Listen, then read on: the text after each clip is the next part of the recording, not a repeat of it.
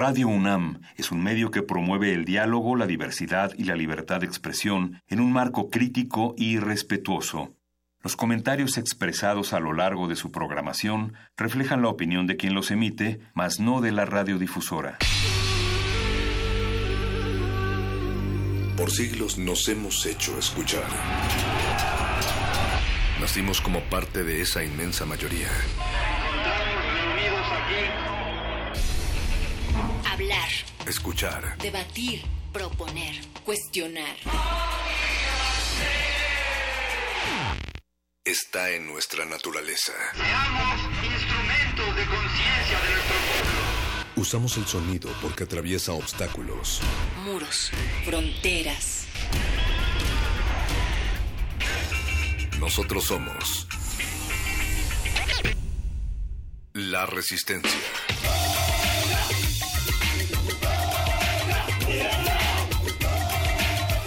Resistencia modulada.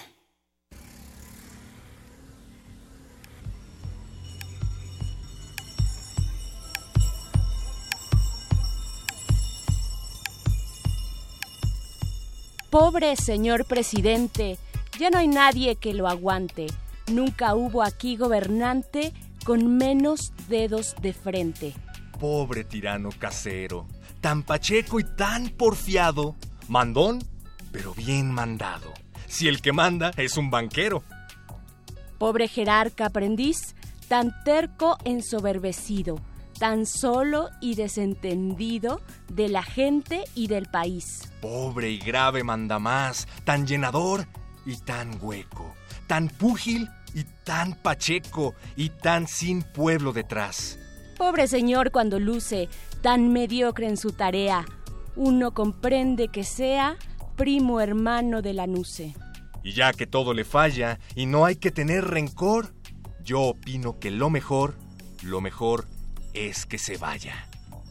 Y nosotros vamos llegando, somos la resistencia modulada y desde este momento arrancamos eh, reclamando su escucha tal como Tlaloc reclama la Ciudad de México. Esta semana el arranque de la resistencia se lo dedicamos a desentrañar las oscuridades del informe de gobierno de Enrique Peña Nieto.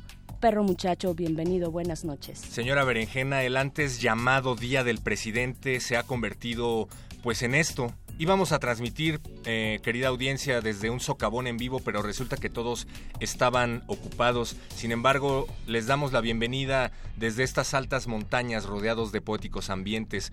Eh, este hombre, como era apartado, creían lo demente, ¿no, señora Berenjena? Totalmente. Y es que no es que ya estuvieran ocupados, sí, ya todos los socavones. Nos dimos cuenta en realidad de que estábamos ya dentro de un socavón llamado Peñalandia. Es de lo que vamos a hablar eh, esta semana, este, este jueves, el martes pasado, lo abordamos desde su perspectiva cultural e histórica, eh, pero hoy vamos con los datos duros, los datos duros del quinta, quinto informe del gobierno que se entregó el viernes pasado y cuyo cuya pasarela fue el, mar, el sábado 2 de septiembre. Así es que de eso estaremos hablando. Esperemos que con las inundaciones las ratas salgan de las alcantarillas, perro muchacho. Eh, así que tal vez todo sea un plan de Tlaloc, tal vez Tlaloc ya lo tenía proyectado. Yo espero que no salgan muchas ratas porque entonces va a temblar. Dicen que el temblor, por cierto, no llegó debido al tráfico y a los socavones, pero tanto suena el nombre de la resistencia entera que no queda una sola persona que a vernos a su pueblo fiera. Betoques en la producción, también está del otro lado del cristal Eduardo Luis Hernández, Paco de Pablo en la asistencia de producción y también el señor Agustín Mulia padeciéndonos como siempre desde la consola de operaciones, Alba Martínez en la continuidad. Hay peores cosas que padecernos a nosotros, señor Agustín Mulia, por ejemplo, padecer discursos huecos y mal enmarañados. Es como el, el show de Truman, esta peli de Truman Show, donde todo está medido, controlado, donde solamente podría parecer una ficción porque en la realidad nada es así. Ver a Peña dando su informe es como ver a la esposa de Truman cuando están en una discusión y ella sale a vender eh, chocolate en polvo. Nosotros somos Truman, creo, perro muchacho. Gaviotas que vuelan, que nos picotean los corazones, recuerden que pueden ponerse en contacto a través de nuestras redes. Estamos en Facebook como Resistencia Modulada, en Twitter como arroba R modulada. No tienen pretexto porque también nos pueden escuchar en www.radiounam.unam.mx y en www.resistenciamodulada.com. Pero sobre todo esta noche en particular queremos que nos manden un mensaje a nuestro número de WhatsApp que es 47 76 90 81. Lo repito más rápido para que lo puedan apuntar 55 47 76 90 81 y queremos que nos respondan una simple pero complicada pregunta, señora Berenjena. ¿Tú le crees al presidente? Resistencia modulada. ¿Cómo ves la situación de violencia o cómo has visto la situación de, de violencia en este sexenio? La situación de violencia en el país, creo que desde varias administraciones atrás a la fecha, pues sí se ha visto un incremento importante, tanto por la cuestión del narcotráfico como la misma inseguridad y los asaltos que vivimos tanto en la ciudad como en otros lugares de la República. Es preocupante saber que pues eh, al salir a la calle uno puede estar en riesgo o incluso perder la vida porque te quiten tu celular o que te quiten algún otro objeto que tiene un valor importante para ti, aunque a lo mejor el valor económico no sea tan grande. Pues sí ha crecido mucho en este sexenio y a pesar de que somos muchos millones de personas, yo creo que uh, antes eh, te sentías más seguro en tu colonia o algo así y ahora ya está más cerca cada vez. Muy grave. Yo la percibo bastante buena, de hecho creo que debería haber más violencia. Quizás sí comienzan a cambiar un poco las cosas. La ciudadanía quiera conciencia acerca del modelo económico político de este país que ha fracasado por completo, que obviamente ha generado esa violencia. Y pues también creo que los mexicanos son muy quejumbrosos porque realmente, pues si tú te pones, lo ves en una perspectiva como más global, pues eh, somos 110 millones de habitantes aproximadamente, entonces realmente 100 mil pues no es nada, ¿no? 100 mil desaparecidos, 100 mil, 120 mil pues es una cifra irrisoria. Debería haber más muertos y más violencia en las calles. Horroroso. Está viviendo una de sus peores épocas.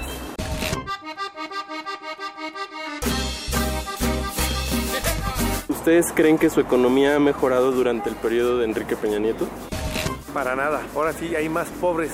Eh, considero que en cuestión económica no, ha visto, no, se, ha visto un crecimiento homogéneo. Creo que la clase media, sí, al ser la que paga más impuestos, pues sigue siendo quien tiene mayores sacrificios para pues, mantener a los que tienen menos y a los que tienen más, pues yo creo que muchas veces pues no importa si les quitan un poquito más porque tienen los recursos para lo, lo que requieren. Eh, considero que sí hace falta pues una cuestión en los salarios, porque al final del día muchos salarios están igual durante mucho tiempo y los productos de la canasta básica y otros servicios son los que van subiendo cada uno de los meses sus precios. No, no porque no, según mis predicciones debería de haber mejorado. Pues la veo igual que hace 30 años, es el mismo sistema económico.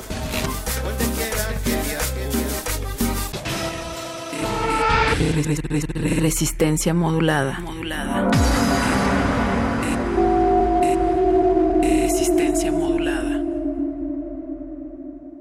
México es la dictadura perfecta. La dictadura perfecta no es el comunismo, no es la Unión Soviética, no es eh, Fidel Castro, es México. Porque es la dictadura camuflada de tal modo que puede parecer no ser una dictadura, pero tiene, de hecho, si uno escarba, todas las características de la dictadura. La permanencia, no de un hombre, pero sí de un partido, un partido que es inamovible, un partido que concede suficiente espacio para la crítica en la medida en que esa crítica le sirva, le sirve, porque confirma que es un partido democrático, pero que su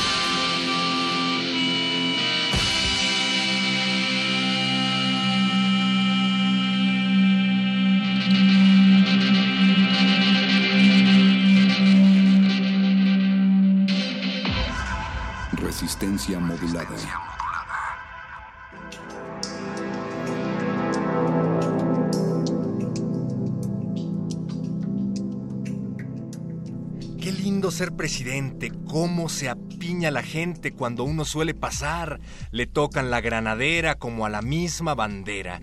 Todos le hacen el saludo y una banda con escudo pude o pueden o pudieron en el pecho ostentar. Seguimos en resistencia modulada, desinforme presidencial a través de Radio UNAM y el número al que tienen que marcar ahora para decirnos qué piensan del desinforme y si le creen al presidente es el 55 47 76 90 81 número de WhatsApp 55 47 76 90 81 señora Berenjena eh, me gusta este informe Me gusta, bueno, sí, me gusta esto de vivir este un poco en, en, la ilusión, en la ilusión que pareciera retratar este informe, le han llamado Peñalandia, pero para hablar de lo que sí ocurrió y de los datos duros de este informe, ya tenemos en la línea a Mariana Campos, ella es coordinadora del programa de gasto público y rendición de cuentas de México Evalúa. México Evalúa es un centro de pensamiento enfocado en evaluar el ejercicio del gobierno.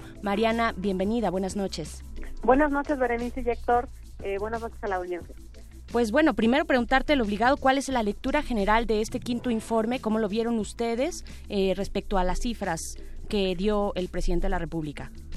Bueno, yo creo que eh, específicamente en las cifras de, de, finanzas públicas, que yo soy la, eh, soy la que, digamos, eh, el tema que reviso sí. con más detenimiento, me parece que el presidente toma una estrategia para em, comunicar específicamente pues la parte más conveniente, ¿no? Claro. De, de lo que viene siendo el ejercicio de, de los recursos públicos como ustedes saben, seguramente, eh, pues eh, el gobierno se ha endeudado de manera importante en los últimos años. Eh, una inversión que no hemos visto, perdón, una deuda que no hemos visto en inversión. ¿Me explicó? ¿Qué tan transparente es llegar a desentrañar esa, ese, ese gasto que sí ha ido en aumento? Ustedes en México Evalúa, de hecho, tienen este proyecto de la caja negra, donde pues van eh, pisándole la, o siguiéndole la pista a estos recursos públicos? ¿Qué tanta transparencia han encontrado ustedes? Bueno, yo creo que cuando hablamos de transparencia tendríamos que eh, desagregar un poco el, digamos, la definición porque tiene varias dimensiones la transparencia. Entonces yo creo que hemos tenido algunos avances en términos de la disponibilidad de información. O sea, tenemos más información uh -huh. eh, de lo que teníamos al inicio, por ejemplo, del sexenio. Claro. En eso ha habido un esfuerzo por generar bases de datos. El día de hoy la cuenta pública está en una base de datos, lo cual nos permite a nosotros especialistas pues, ser, eh, tener más, más de dónde analizar. Pero por el otro lado, lo que te puedo decir es que hay otra dimensión muy importante de la transparencia, que es la utilidad de la información, ¿no? Okay. O sea, no solo tú quieres eh, mucha información, una información que tú puedas acceder fácilmente, es decir, que tengas datos pro fácilmente procesables, sino tú quieres información que te responda a preguntas relevantes. Uh -huh. Uh -huh. eh, porque bueno, pues ver una base de datos pues no te dice nada, la necesitas, eh, necesitas construir indicadores. Y yo creo que ahí es donde tenemos todavía muchas deficiencias por parte eh, de la autoridad y que en ese sentido pues la labor de eh, los eh, digamos especialistas independientes pueden ayudar mucho a entender cómo está el panorama no hemos vivido pues un panorama complicado como te decía yo con un endeudamiento eh, importante que nos ha generado un pago de intereses también muy importante y que eso de alguna manera ha hecho que eh, el gasto por ejemplo dedicado a programas y servicios haya disminuido en proporción no es decir ahora eh, y el gasto que se va, por ejemplo, también a inversión física. Entonces, eh, este, esta, esta dilución, o como te digo, esta merma en la calidad del gasto público, pues evidentemente no es algo que nos menciona el presidente. Y él además se enfoca mucho en el periodo de este año, de enero a junio, eh, en donde el gobierno ha mostrado un esfuerzo que todavía tenemos que ver si se consolida o no, porque como tú sabes estamos entrando apenas a un periodo eh, tenebroso en términos de que viene una elección presidencial el próximo año. Por supuesto. Entonces vamos a ver con estos eh, retos, el, el, gobierno en efecto mantiene un poco de más disciplina, tampoco es que sea tanta.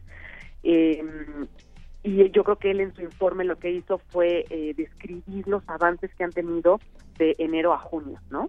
Y no nos habló en general de, eh, bueno, de cómo cerró, por ejemplo, el 2016, claro.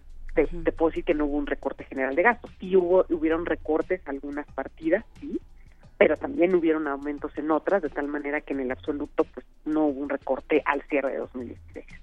Aunque tenemos que aceptar que sí la, la situación financiera, al menos a julio de este año, va mejor, pero te comento que pues también el gobierno gasta el 30% del gasto público en los primeros meses del año y el 70% en el cierre. ¿Sí me explicó? Entonces todavía el reto viene ahorita en este segundo.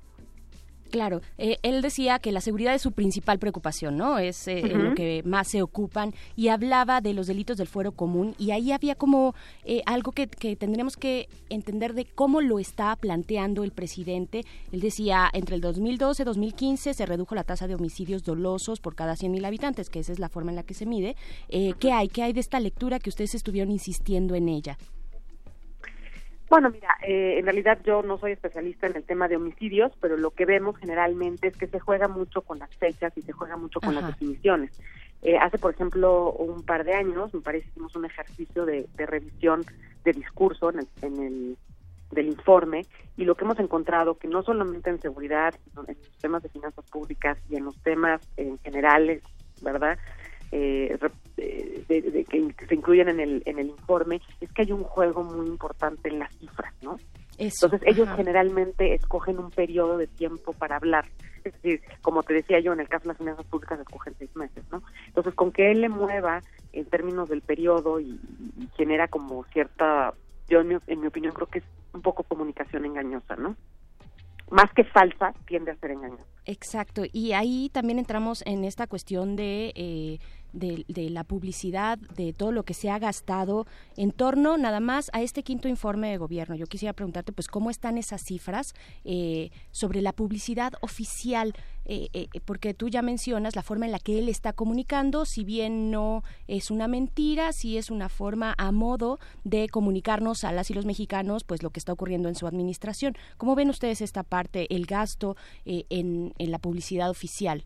No, bueno, ese, ese es un gasto que nos preocupan varios gastos y bueno, el, el gasto en comunicación social nos preocupa muchísimo porque además eh, ha venido creciendo a un ritmo ya, yo diría, este eh, escandaloso. Sí. Por ejemplo, el año pasado se le, se le aprobó este gasto, pues un presupuesto, es más, yo creo que de menos de un tercio de lo que se terminó gastando, o sea, en, en cifras eran 2.488 millones que se le, se le, aprobó en 2016 y gastaron eh, casi 9.000 millones, ¿no? Entonces imagínate no, bueno, sí, sí, eh, sí, la diferencia que uh -huh. hay. Entonces, ese son el tipo de gastos que, por ejemplo, él obviamente no te va a mencionar, pero que eh, si tú te vas a algunos, por ejemplo, a 2010, en 2010 se, se tenía un presupuesto similar aprobado de 2.600 millones de pesos, y se gastaron 3.189. ¿no? Entonces, la diferencia entre el aprobado y el ejercicio de este gasto es abismal.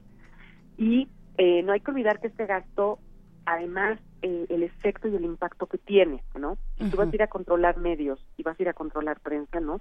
Es, es un gasto que, que no solo no beneficia a los ciudadanos, sino además incluso los puede afectar en sus derechos de libertad de expresión, ¿no? Entonces, es, es un gasto eh, de cuidado. Creo que también el tema incluso de la propia presidencia es similar. O sea, poner un presupuesto para la presidencia y se termina ejerciendo otro presupuesto. Y ese diferencial amplia, se ha ampliado muchísimo, ¿no? Por darte un ejemplo, eh, anteriormente, por ahí de 2005, la diferencia del presupuesto aprobado y ejercicio de la, de la presidencia era como 15%. Y cuando eh, cerró el año pasado, la diferencia entre el aprobado y el ejercicio fue de 85%. Es una barbaridad. Y esto es solo, a ver, para entenderlo también este un poquito más fácilmente, esto es solo por, para la oficina de presidencia, ¿no? No estamos hablando de las secretarías de Estado, ¿cierto? Sí, no, estamos hablando de la oficina de presidencia, que es, es una oficina que, bueno, o sea, no tiene... ¿De cuántas personas? ¿Diez personas? ¿No? Eh, no, a su cargo. sí, es, sí es parecido a una dependencia, supongo que no es, no es tan grande, pero sí tiene una estructura importante ahí, de asesores y todo, o sea, sí es una, vamos, es, como una una dependencia, es parecido, yo diría una pequeña dependencia. Pero las coordinaciones eran como 10 diez coordinaciones, ¿no? Eh, o entre vocería, ¿no? Más, más o menos. Sí. Ajá. Ok. Y, eh, pero bueno, pues yo creo que eh, necesitamos, eh, por eso a nosotros cuando nos preocupa, incluso ahorita va a ser la discusión presupuestaria, pues que llega un presupuesto que sabemos que en muchos rubros no se va a ejercer de esta manera, ¿no? Y creo que necesitamos, vamos, tener un presupuesto más realista, un presupuesto que en el cual el gobierno nos comparta sus programas de gasto de manera oportuna y, y, no nada más que nos diga en el pasado cuánto gastó, ¿no? sino también la remisión de cuentas implica que te compartan a futuro cuáles son los planes. Y en ese sentido, pues sí, el presupuesto que se va a discutir, pues ya sabemos que en muchísimos rubros no se va a hacer de esa manera, como en los que te he ido platicando, ¿no? Pero también hay que decir, él, él, él este, él habla también como de unos recortes en el gasto operación que sí se han visto en algunos rubros, pero en otros rubros hemos visto este, un gasto eh, que creció, ¿no? O sea, sí, sí disminuyó en el agregado servicios personales, por ejemplo, pero al interior de servicios personales tuvieron partidas que aumentaron, como es el caso de los aguinaldos. Ah, eh, en, el, en el caso de también de los eh, servicios generales, el concepto de gasto que tiene que ver con la contratación de profesionales externos, ese es un gasto que también estuvo creció y estuvo pues por arriba de, lo aprobado, ¿no? De lo previsto. Exactamente. Entonces sí tenemos todavía una serie de gastos de operación que que no, no se han controlado como todavía, como se podría, ¿no?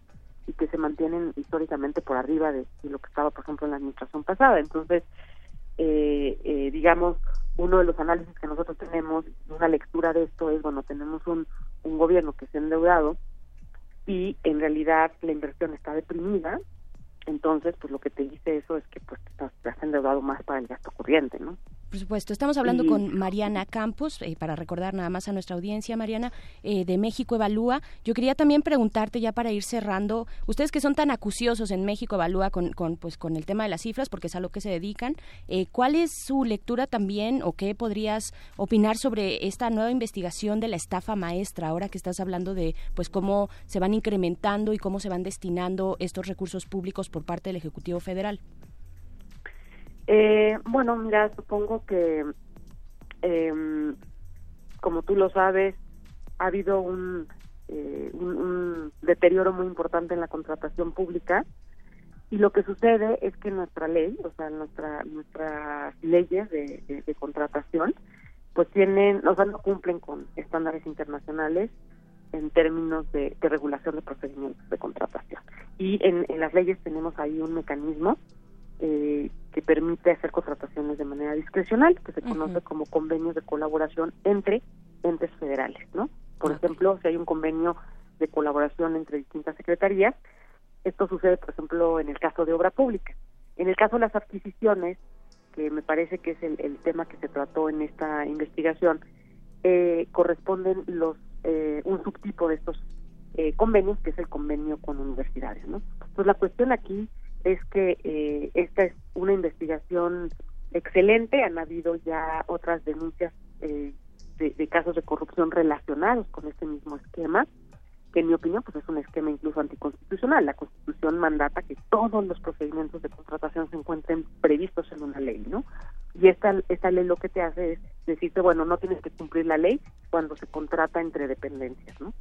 entonces, eh, eh, perdón, entonces lo que terminas haciendo aquí es, este, digamos, eh, se ha abusado muchísimo históricamente de este mecanismo y lo que tenemos que hacer es eliminarlo ya. Entonces es el siguiente paso en el Sistema Nacional Anticorrupción la discusión de estas leyes. Sí, por supuesto que eso es lo que está ya, este, pues ahora, ¿no? En, la mesa ya de la discusión en el Congreso. Eh, y para, para ya cerrar también, Mariana Campos, pues preguntarte y, y, pues que, que, quede muy, muy claro cuáles son estas zonas menos transparentes de este ejercicio eh, presupuestal de, del Ejecutivo. ¿Cuáles son ah. esos puntos así claves que ustedes ubican? Ajá. Sí, bueno, eh, yo creo que la principal opacidad la encontramos en los fideicomisos públicos. O sea, hay una parte del presupuesto que todos los años se destina a los fideicomisos públicos, ¿no? O sea, sale del presupuesto y se va a los fideicomisos. Esa parte, además, digamos que en el presupuesto que se aprueba es más pequeña y conforme se hace el ejercicio del presupuesto va aumentando, ¿no? Y hay un, un sobre ejercicio muy importante de esa cantidad de recursos. Y los fideicomisos públicos, eh, digamos, no registran sus operaciones en, la cuenta pública ni en el presupuesto. Se conocen en el mundo como fondos extrapresupuestarios. Entonces eso hace que la información que nos proveen estos eh, fideicomisos es muy deficiente. Eh, entonces dinero que se manda allá pues no, no es fácil darle seguimiento. Tenemos eh, em, varios tipos de fideicomisos, pero pues superan los 300, los 300 ¿no? Los fideicomisos, te digo, tú mandas dinero ahí, no sabes cuándo, cuándo se gasta, cuándo no es muy difícil darle seguimiento y hay, hay poca poca transparencia al respecto. Entonces hay temas muy importantes como el de la infraestructura que eh, pues se gastan eh, una gran parte de ese dinero se gasta a través de estos fideicomisos no entonces eh, yo diría que es un riesgo presupuestario y necesitamos trabajar en mejorar los reportes de las operaciones financieras de estos entes fideicomisos no claro. Mariana y en ese sentido ¿Cuál es la función que llevan a cabo ustedes, la misión que llevan a cabo ustedes desde México Evalúa? ¿A través de qué mecanismos de acción se transparentan todos estos gastos públicos y a través y a través de quiénes? Ya. Bueno, mira, nosotros, o sea, lo que hacemos aquí es toda esta información eh, que, eh, que emite eh, las autoridades, nosotros la, la, la procesamos para presentarla al público con indicadores mucho más entendibles, ¿no? Hemos iniciado el proceso, eh, la caja negra, primero que nada fue el planteamiento de una línea de investigación que ahora derivó en un portal y eh, lo que pretendemos es mejorar ese portal y conforme nosotros vayamos aprendiendo, queremos dejar nuestro conocimiento ahí, compartirlo con los periodistas y los ciudadanos, ¿no? Entonces, esa es como la misión que nosotros tenemos, o sea, poner la información en un formato mucho más amigable, de, de manera que podamos elevar la discusión fiscal, ¿no? Claro, que no es cosa fácil, ¿no? que no es, cosa fácil, pero que me parece que no va a suceder, sobre todo en el contexto de un Congreso que no es un papel de contrapeso, porque esa es la realidad de nuestro Congreso. O sea, en el tema presupuestario, pues no tiene el papel que debería tener y que se observa ya en países, pues, eh, más avanzados, eh, en donde tiene un, un, eh, digamos, sí es un contrapeso en, en la vigilancia y en el uso de recursos públicos. Entonces, nuestra idea o nuestro mandato es eh, de alguna manera suplir en medida de lo posible esa falta de análisis que tiene que haber de un contrapeso externo y por el otro lado es promover mecanismos que puedan mejorar esa situación para que de manera oficial los contrapesos funcionen mejor, ¿no? Y en, en ese sentido estamos participando en diversos proyectos para eh, activar y, y, fortalecer los contrapesos que creemos que son necesarios eh, para un sano, eh, una sana discusión fiscal y que además, eh, hay que decirlo, desde el diseño de nuestra Constitución, nuestro Estado está considerado, eh, eh, nuestra política pública está diseñada a partir de la participación de varios actores, ¿no? Entonces, este, no es de uno solo, es de varios. Por supuesto. Eh, Mariana, yo tengo una pregunta de principiante, pero no me la voy a quedar, eh, no me la voy a guardar, no, la voy a dar. Eh, ya para cerrar nada más, ahora que estamos hablando del informe presidencial la pregunta es, ¿sabemos cuánto cuesta hacer todo este escaparate, esto que, que, pasó, que ocurrió el sábado, esta, este mensaje a la nación? No es directamente el informe, porque el informe se entrega un día antes, el primero de septiembre, pero este gran mensaje que da Peña Nieto, ¿sabemos cuánto se gastó en eso? No sabemos cuánto se gastó, hay que decirlo, o sea, no lo sabemos, no hemos hecho una, una yo creo que sería un experimento interesante, yo creo que son eventos caros, y yo creo que es parte de lo que vemos tanto en publicidad gubernamental como en el exceso también del, gasto de la presidencia, ¿no? Entonces, eh, no tengo una estimación, pero sí son caros estos eventos. ¿Se acomodaría, digamos, en el rubro de publicidad oficial? Yo creo que una Mm, no, yo creo que la publicidad más bien serían los comerciales y lo ve todo como un paquete que es un evento. es que esto parecía un gran spot, ¿no? Pero hay, una colección de spots que han salido en la televisión a partir de este informe. Entonces, pensando en los spots más en sí, físicamente, eh, la logística y, la preparación y, operación de este evento, o sea, yo, yo pienso que el evento debe estar costeado en, en el ramo de la presidencia y. Eh, quizás los spots en la parte que tienen en comunicación social, ¿no? Puede ser que sea ahí. Puede ser que sea por ahí y ha de estar interesante también. Yo me puse a buscar y la verdad no encontré ahorita, este, eh, pues me acercaré ahí a, las fuentes que México Evalúa nos presenta eh, más adelante. Eh, por lo pronto, muchísimas gracias Mariana Campos, coordinadora del programa de gasto público y rendición de cuentas, por ese trabajo y pues invitamos a la audiencia a que se sume, que a que se meta, se dé un clavadito ahí a las infografías que tienen en México Evalúa y en Caja Negra. pues muchísimas gracias Mariana. Ok, de qué buenas noches a todos. Hasta luego. Gracias. Pero muchachos, nos vamos con algo de música, porque ya está por acá el charro, que poco a poco se acerca como un nubarrón, pero un, un nubarrón de, de bolovanes, quiero pensar, pero muchacho, pero antes nos vamos a ir con algo de música. Antes de música, señora Berenjena, a mí me gustaría seguir escuchando Si le crees al presidente. Resistencia modular. Mi nombre es Javier Duarte de Ochoa. Javier Duarte de Ochoa. A ver, ya nos demostraste que es muy bueno para las matemáticas. ¿Sí te gustan? Sí, renuncio. Sí, sí, renuncio. A ver, platícame de tu proyecto.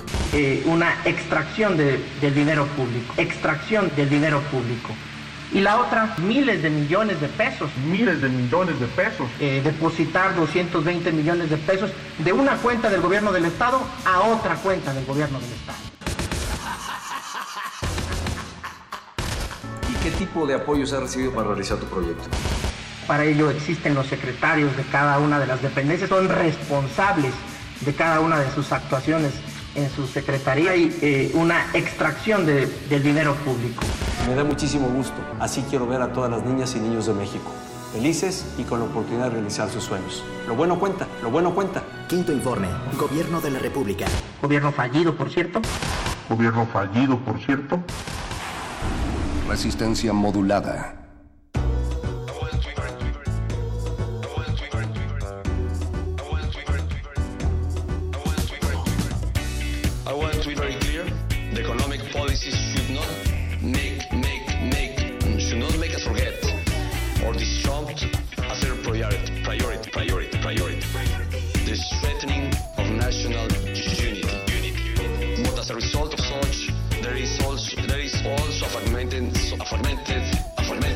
Society at both both both socioeconomic economic, economic and regional levels levels levels between the north and the south.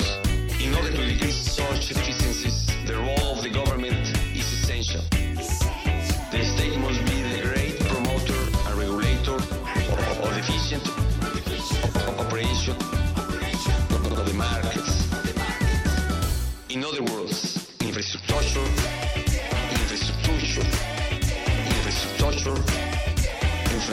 infrastructure, infrastructure,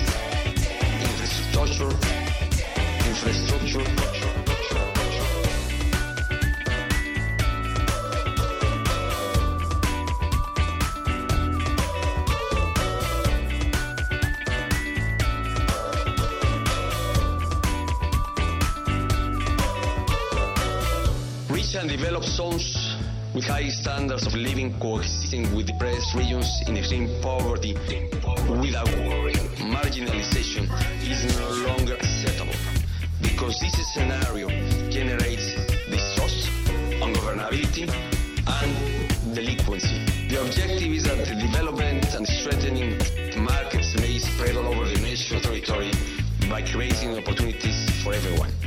In, in, in, in summary, the facilitator of our development of our development, of our development, of our development, of our development, of our development, of our development, of our development.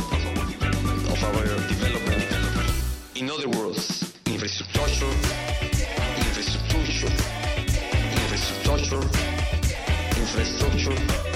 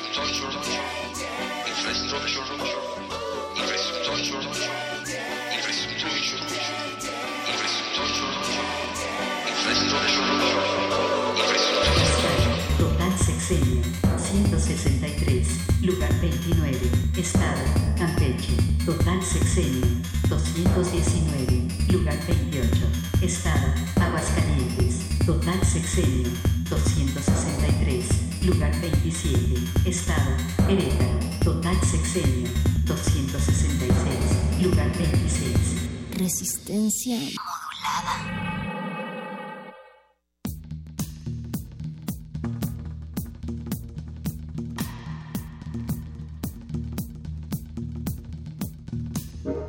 Hola, soy Isabel. En mi caso no quiero ni escuchar las palabras de un tipo retrógrado, represor y corrupto. Se me hace una tortura escuchar sus spots. Mi remedio es cambiar de estación y si no funciona le apago al radio o pongo resistencia modulada. Eso no lo dijo, pero yo se lo recomiendo. Aunque no sirve tanto porque el tipo sigue ahí jodiendo al pueblo y pasando corruptelas a sus cuates. En una ocasión vi en vivo a un comediante que representaba a Salinas. El público no se cansaba de gritarle lo peor, aguantó y al final nos dijo, como sea, ya me los chingué. Y tuvo toda la razón. Esto nos lo manda Isabel a través de nuestro número de WhatsApp. Respondiendo a la pregunta, señora Berenjena, ¿tú le crees al presidente? Recuerden, 55 47 76 90 81. Y también desde Twitter, arroba Rivas Decadente nos dice, al presidente ya no le creo ni el saludo.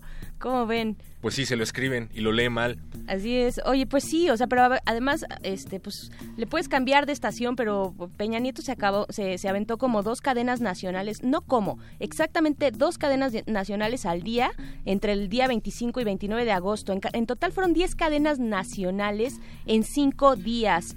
O sea, eso no lo tiene ni Obama. Fue así, un, fue, fue, fue, además sin presentes en la historia, ¿no? Es el primer eh, presidente que utiliza sus tiempos oficiales eh, para transmitir 10 cadenas nacionales en cinco días, además de 12 spots diarios de un total de 18. Así es que, bueno, eso es... Eh, y, y, y, lo peor, perro muchacho, es pues para decirnos que todos somos felices en Peñalandia, ¿no? Lucen con decoraciones, espadines y espadones, tienen carros regalados de los últimos blindados y quetzales a millones. Recuerden que vamos a seguir abordando este tema pues a lo largo de la semana, de lo que queda de la semana, pero pues a lo largo de lo que queda del sexenio también. Así es que no duden en seguirnos escribiendo si le creen o no al presidente. Y si se quejan de los spots, no se preocupen. Aquí en Resistencia Modulada intervenimos algunos y nos quedaron bien chulos y bien, bien padres. Así es que eh, eh, quédense aquí en Resistencia Modulada porque de pronto sacamos alguno y pues sí se pueden reír un rato o, o, poner a llorar también, perro muchacho. Porque como dice una analista sociopolítica llamada Marsh Simpson, en momentos como este solo se puede reír. Y qué mejor si podemos reírnos y además encontrar becas, convocatorias, concursos y ganar dinero. Eso en unos momentos más aquí en Resistencia Modulada.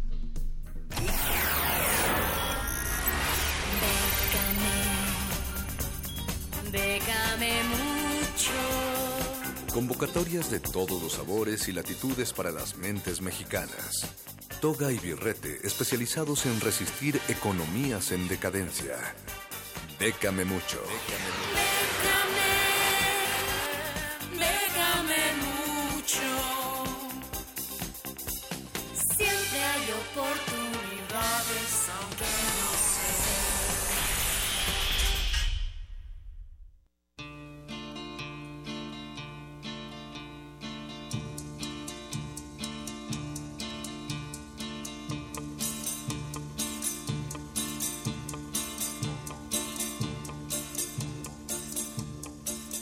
no Ya se apareció el charro, como todas las semanas, aquí en la cabina del 96.1 de FM, para venirnos a platicar acerca de becas, convocatorias, concursos y demás. Y nos da mucho gusto, pero nos da el doble, porque generalmente te tenemos a través de las líneas telefónicas y en esta ocasión, charro, te has manifestado lo suficiente como para poder tocarte. ¿Cómo estás? Bien, bien, aquí andamos como cada jueves. Eh, listos para repartir la información más relevante de convocatorias de la semana y sí, me invocaron tres veces y heme aquí físicamente para dar paso a la sección. Desde la hermana República de Veracruz, ¿qué nos traes, Charro? Pues bueno, ahora que andamos todavía con esta ola del informe y todo lo relevante, pues está la convocatoria de la Fundación Tinker, que vence el próximo 15 de septiembre, abre dos veces al año y este es el segundo cierre de, de, de este 2017.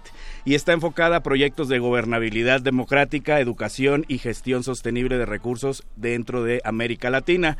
Eh, debe ser presentada por una entidad, eh, una organización, llámese de beneficencia o sin fines de lucro, puede ser una asociación civil, todos los que quepan dentro de esos rubros dentro de Latinoamérica, no pueden participar de manera individual personas físicas y deben de cumplir ciertas eh, pautas que indica la convocatoria que pueden checarlas a detalle en los enlaces que estarán posteados en las redes de siempre que ahorita les recordamos. Eh, la documentación sí es un poco extensa, pero aquellos que tienen ya este tipo de organizaciones ya están acostumbrados a manejar formatos tipo plan de negocios, que es el, formato con el que se están basando. Pero eh, lo jugoso de este proyecto es que bueno, de esta convocatoria es que los proyectos pueden ser beneficiarios hasta por desde tres años hasta cinco o seis años. Entonces, metes tu presupuesto para poder subsistir todo ese tiempo. Entre los listas de ganadores de ediciones anteriores, vemos montos que van desde los 15 mil hasta un millón de dólares. Así que, ¿Qué? ¿Un millón de dólares? A la cotización del día de hoy estamos hablando de 270 mil pesos a 18 millones de pesos para ejercer su proyecto. Hasta en cinco años fue el ejemplo que encontré. Suena a lo que cuesta un spot de Peña Nieto, Charro. Casi, casi, así que ya vimos de dónde sale a veces la publicidad. Entonces, para aquellos que tienen proyectos de gobernabilidad democrática, esta es una buena opción para que la chequen, no se les pase y cierra el próximo 15 de septiembre. Y bueno, como siempre estamos oyendo del Chelín y que quién se lo gana y quién nos lo queremos ganar. En esta ocasión tenemos unos invitados que ahorita los mencionamos para hablar sobre el premio Armando Manzanero 2017, el cual cierra el próximo 12 de septiembre a las 3 de la tarde. Ya hemos hablado anteriormente de esta convocatoria, pero bueno, ahorita quisimos invitar a alguien de viva voz para que vea que sí es cierto que esos premios se pueden ganar. Para aquellos que no habían escuchado la sección tan regularmente y no oyeron esa emisión, rápidamente el premio Armando Manzanero está eh, dirigido hacia autores y cantautores mexicanos y extranjeros. En el caso de extranjeros tienen que demostrar una estancia mínima de tres años con una canción con música y letra inéditas en ambos casos. Edad mínima para participar 14 años. Y bueno, en esta ocasión tenemos de invitados aquí de manera presencial a Monse Ibarra y en el Foner desde eh, Los Cabos a Daniel de Lizanca, que son ganadores de la edición 2015 de este premio. Buenas noches. Buenas noches, ¿qué tal? hola, hola Monse, Monse Ibarra, que tú eres eh, Monse, Monse Ibarra, eres el segundo lugar del premio Armando Manzanero 2015, cantautora tapatía nacida el 11 de noviembre del 92. Comenzaste tu carrera desde muy pequeña, ¿no? Preparándote en canto, instrumentos y actuación. Bienvenida. Sí, muchísimas gracias. Me da mucho gusto estar aquí. Gracias por la invitación. Gracias y a ti en la por línea venir. telefónica, querido perro muchacho. Daniel de Lizanca para dar, para dar fe y legalidad a este concurso, quien fue primer lugar del premio Armando Manzanero 2015. En estos momentos se encuentra del otro lado de la línea porque él es originario de Los Cabos. También tiene formación musical como alumno de armonía, canto y composición de Francisco Quirós Santileses y recientemente egresado del taller de composición de la SACM. Bienvenido, Daniel. ¿Cómo están? Buenas noches. Buenas Muchas noches. Gracias por la invitación. No, no, no, a ustedes por aceptarla. Y bueno, principalmente para ambos, quien quiera responder primero, ¿cómo se enteraron de la convocatoria eh, de Premio Armando Manzanero? Pues, primero. Dan- Dani. A ver, Monse, se Ay, yo. ¿eh? Ay, sí. Bueno, está bien. ¿Cómo me enteré? Bueno, pues yo conocí a una, a una amiga mía que se llama Ale Seger, que también fue parte del, del concurso. Ella fue la que... Yo viví en Guadalajara y ella en el DF. Ella me mandó la como la invitación al flyer. Me dijo, no, pues tú compones, pues ven, vente al concurso. Yo no tenía idea de, de nada del concurso, porque yo vivía allá. Y pues ya, me enteré gracias a ella y ya. Daniel, ¿cómo te fue a ti? Si dices que te enteraste en Bécame Mucho, te regalamos un bolobán. y una camiseta. y con lo que me gustan los bolovanes. Pero no, mira, resulta ser que un familiar, mi papá, estaba viendo un programa de televisión y vio la convocatoria y me, me dijo que me animara. La verdad es que yo tenía mis dudas, pero mira, lo hice. Ah, muy bien, pues precisamente eso es lo que les quería preguntar, si la convocatoria les resultó difícil de aplicar y si dudaron o se aventaron a la primera en el momento que se enteraron. Mm, pues la verdad yo tenía como mucha inseguridad. Ah, no sabía si sí mandarlo o no. Eh, como que luego, después de que me dijo mi amiga que iba a estar la convocatoria, como que después hice más cosas y como que lo dejé pasar. Hasta como los últimos días ya de la convocatoria, mi mamá me dijo, eh, ¿por qué no lo mandas? No pierdes nada, ¿no? Y yo, pues es que a lo mejor no me van a hablar. Y así como muy inseguro del asunto. Típico. Y aparte decía, ¿qué canción voy a mandar, no? O sea, como que decía, no sé cuál será así como la correcta, qué estarán como buscando, ¿no? Como siempre uno nos pregunta en cualquier concurso, ¿qué, qué buscan? Y ya fue que, que, que lo mandé así, pero los últimos días. Y pensando que no me iban a hablar así, literal. Monse, qué bueno que mandaste tu propuesta, pero recuerden amigos no esperar hasta el último Sí, día para no, no mandar es sus bueno. propuestas. No lo hagan, no me sigan el ¿Y ejemplo. tú qué tal, Daniel? ¿Tú cómo, cómo lo viste? ¿Cómo, cómo te convenciste ya eh, de aplicar? ¿Y cómo fue difícil, no? ¿O te aventaste así de pronto? Mira, la verdad es que no fue difícil, el formato es bastante sencillo de llenar. Ujú. Este, y yo ya tenía una canción que tenía como muy claro que quería que la escucharan, ¿no? Entonces, este, pues sí fue sencillo eso. Lo que lo que sí tenía era mucha incertidumbre en cuanto a a qué tan real era lo del concurso, ¿no? La verdad, honestamente, y lo he platicado ya después de que pasó todo esto, yo pensé que el, el premio lo iba a ganar el amigo del amigo o el primo del así, ¿no? Entonces, pues mira, me llevé una muy grata sorpresa. Ah, muy bien, pues eh, en esta sección, porque ya sé que son fans de mi sección, me acabé mucho, pero bueno, para aquellos que no lo sabían, que parte que más nos gusta es la parte del chelín, de los dineros que al final de cuentas nos motiva a participar en estas convocatorias. El perrito también quiere participar. También quiere hablar en la entrevista el perrito. Entonces, bueno, sin ser indiscretos, obviamente, ¿cuál fue el monto que ganaron respectivamente en el año que ganaron? Pues yo entré con una canción regional y gané el segundo lugar. Y el premio eran 100 mil pesos. Y aparte eh, estaba como de patrocinador un crucero y nos dieron un crucero también. Wow. Y, y gracias a eso me metí al taller de composición de la Sociedad de Autores y Compositores. eh, Porque era como un acceso, de un, como otro tipo de premio también. Ay, qué padre. ¿Y ya te gastaste tu dinero? Ay, pero Me tuve que- no, es que me tuve Ay, que ¿qué venir a lo gastaste? Casi, me casi. tuve que venir a vivir para acá porque yo soy de Guadalajara. Ese hombre quiere pues, que sí. te lo lleves a algún lado. ¿eh? Sí, sí, sí. Daniel, ¿a ti cómo te fue?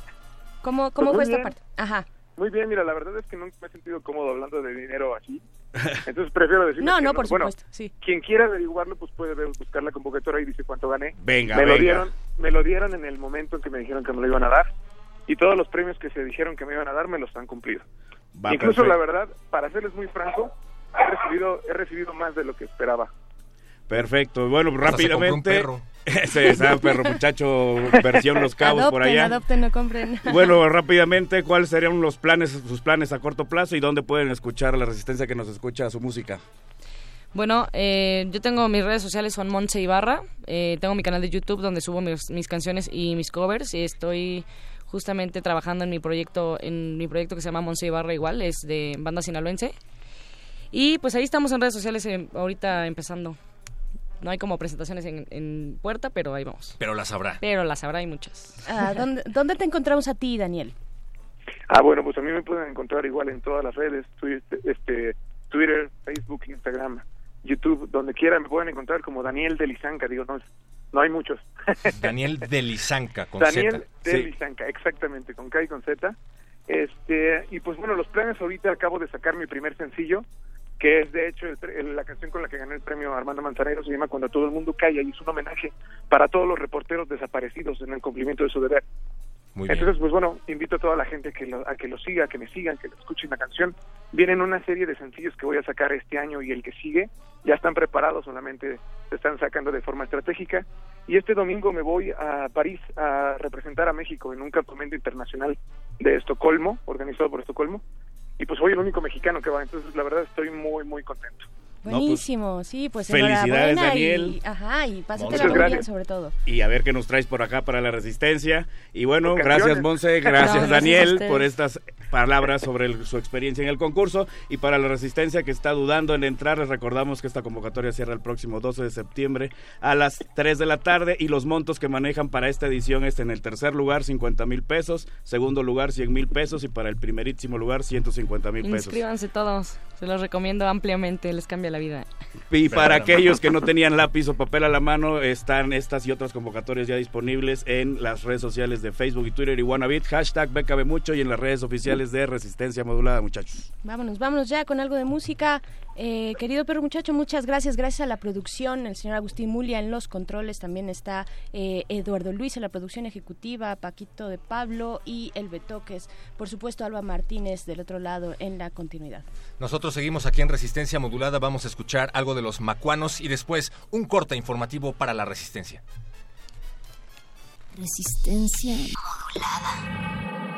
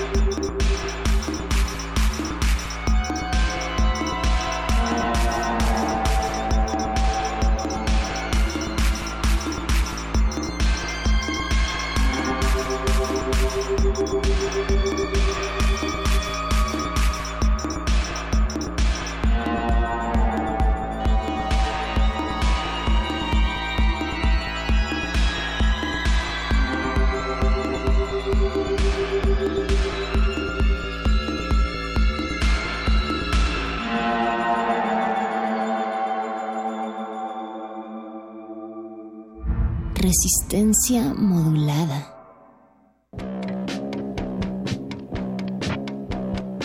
Tres artistas caminan el mundo. Pintan cielos en París. Filman la transhumancia de sus viajes y hacen música en medio del desierto. Hacen de la vida un performance. El Festival Intersecciones trae para ti la música de Los Lichis, los frutos psicotrópicos de la música experimental. Viernes 8 de septiembre, 21 horas, Sala Julián Carrillo, Radio UNAM. Entrada libre. Ven, bebe un sorbo de este néctar sonoro y despeja tu mente. Exposición Rufino Tamayo, el éxtasis del color, llega a sus últimos días. No deje de admirar la retrospectiva de este gran artista que reúne 50 obras, 34 del acervo del Museo de Arte Moderno, 13 piezas son de colecciones particulares y 3 del acervo del Museo Tamayo Arte Contemporáneo. 45 son pinturas al óleo, pastel y wash, 4 dibujos en grafito, carbón y sanguina y una mixografía. Rufino Tamayo, el éxtasis del color, se puede visitar en Museo de Arte Moderno Chapultepec, Ciudad de México.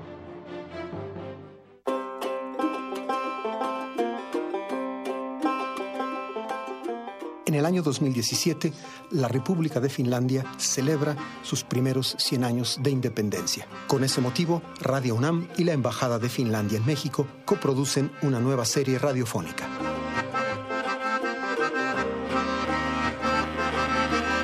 Soy Juan Arturo Brennan y los invito a escuchar Finlandia, 100 años, 100 músicas. Aquí en Radio UNAM, FM, los martes y los viernes, un poco después de las 10 de la mañana, terminando primer movimiento. Finlandia, 100 años, 100 músicas.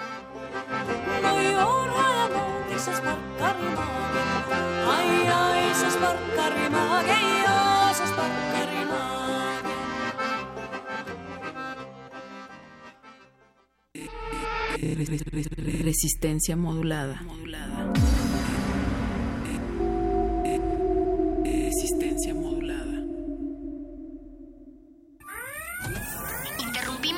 Sea que esté haciendo para traerle este corte informativo. La, la nota nostra. El último lugar para informarte.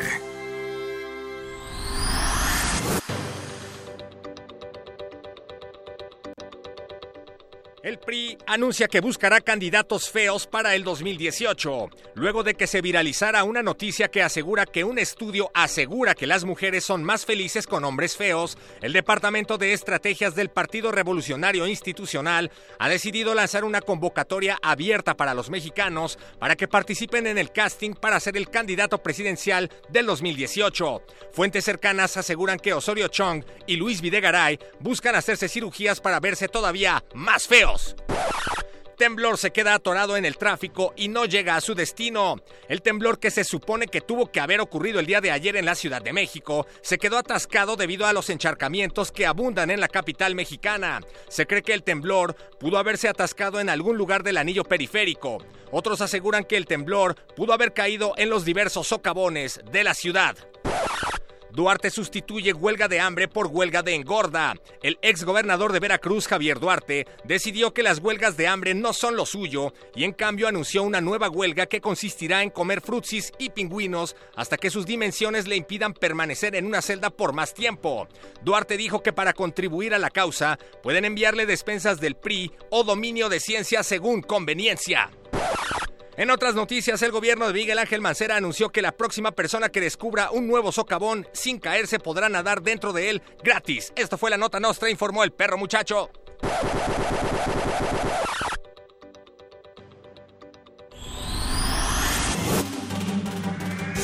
Estas fueron las últimas noticias que debiste recibir. Puedes continuar con tus actividades cotidianas.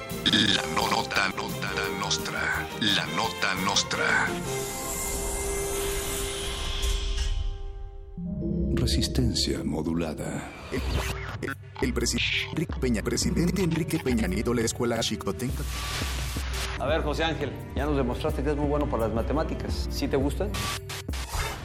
Eh, en México, México, 48% de los alumnos de 15 años registra conocimientos insuficientes en el área de ciencias, insuficientes, insuficientes y 57% en matemáticas, lo que no les permite acceder a estudios superiores insuficientes. Hay un estancamiento en los resultados. ¿Qué pasó, José Ángel? Yo me, me defiendo con navajas. Cuando, cuando- cuando no puedo usar una navaja, tengo que usar un, un chocho. Así quiero ver a todas las niñas y niños de México. Lo bueno cuenta. ¿Con qué? Resistencia modulada. Resistencia modulada.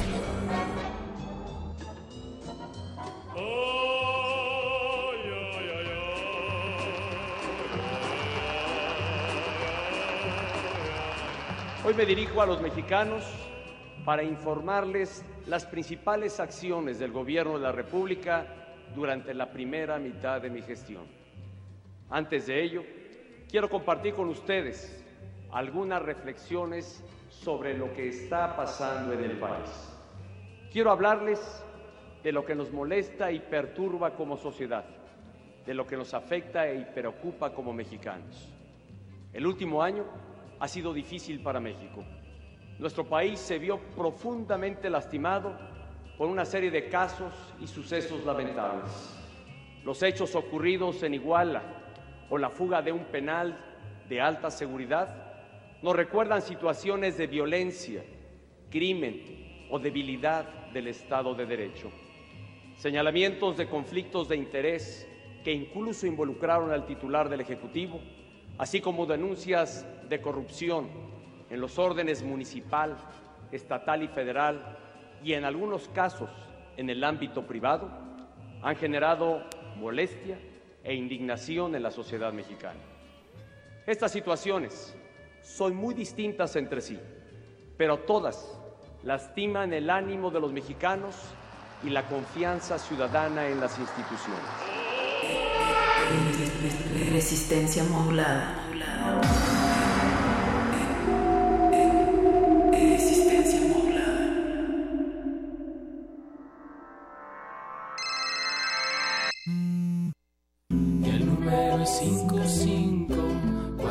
554776-9081. Resistencias antiestrés.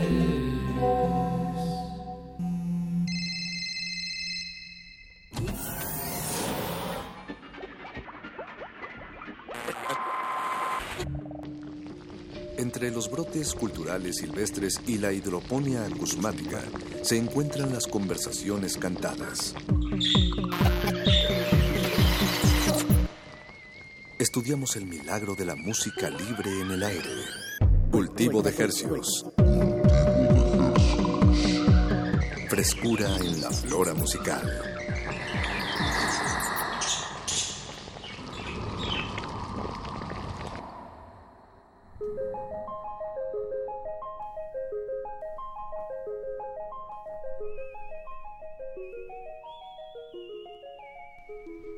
Organismos audiosensibles, sedientos de frecuencias hercianas, déjense llevar cual camarón dormido en una misión más de cultivo de hercios, el laboratorio acusmático de resistencia modulada donde germinamos y propagamos las más frescas sonoridades que hacemos llegar hasta sus oídos por el 96.1 de FM XEUN. y llegamos en vivo a través de a todo el mundo a través de nuestro portal en línea www.resistenciamodulada.unam.mx haciendo temblar los huesos más pequeños de su oído, que son los del perdón, los huesos más pequeños de su cuerpo, que son los del oído medio. Nos encontramos en esta cabina mi queridísimo Eduardo Luis Hernández Hernández. ¿Cómo estás, amigo? Señor Paco de Pablo, ¿cómo me le va? Muy bien, muy bien, muchas gracias. Qué, qué bueno, qué bueno. Hoy Apache Raspi no nos pudo acompañar. Todo mal. Eh, pero es por buenas razones que no les compartiremos para, para no hacer pública la, la vida privada de nuestro queridísimo Apache Raspi. Le Nuestro artista un- favorito. Nuestro artista favorito, le mandamos un fuerte abrazo hasta donde sea que se encuentre. En la producción también nos acompaña esta noche Betoques. Buenas noches, amigo. Toma un vasito de agua si te sientes mal. Y don Agustín Mulia en la operación técnica de, de este programa, don Agus. Como siempre, un placer tenerlo al frente de esta nave. Y esto es Cultivo de Hercios, el espacio donde hablamos de música, charlamos con los músicos que la componen y procuramos darle aire, esa- un poco de FM a esos proyectos musicales que, que surgen de, de- de México o, o se encuentran de paso o de, llegan. De México y el mundo. De México y el mundo, decir, sí. Somos bastante internacionales, me he dado cuenta. Sí, sí, sí, Sí. Pues mira, fíjate, en, la, en, la- en esta noche, en esta emisión, en que como, bueno, si usted no lo sabe, déjeme, déjeme contarle. Cultivo ¿Qué- de qué? Ejercios se inspira en el viejo hábito de escuchar música en viniles, vinilos, como les quiera decir. Y entonces tenemos una emisión preparada en dos mitades, lado A, lado B. En el lado A estaremos charlando en unos instantes, ya en muy, muy breve, con Jeudiel Infante y estaremos hablando sobre su proyecto. Él es de Michoacán, entonces él es este mm, eh, música nacional en ese sentido, Eduardo Luis.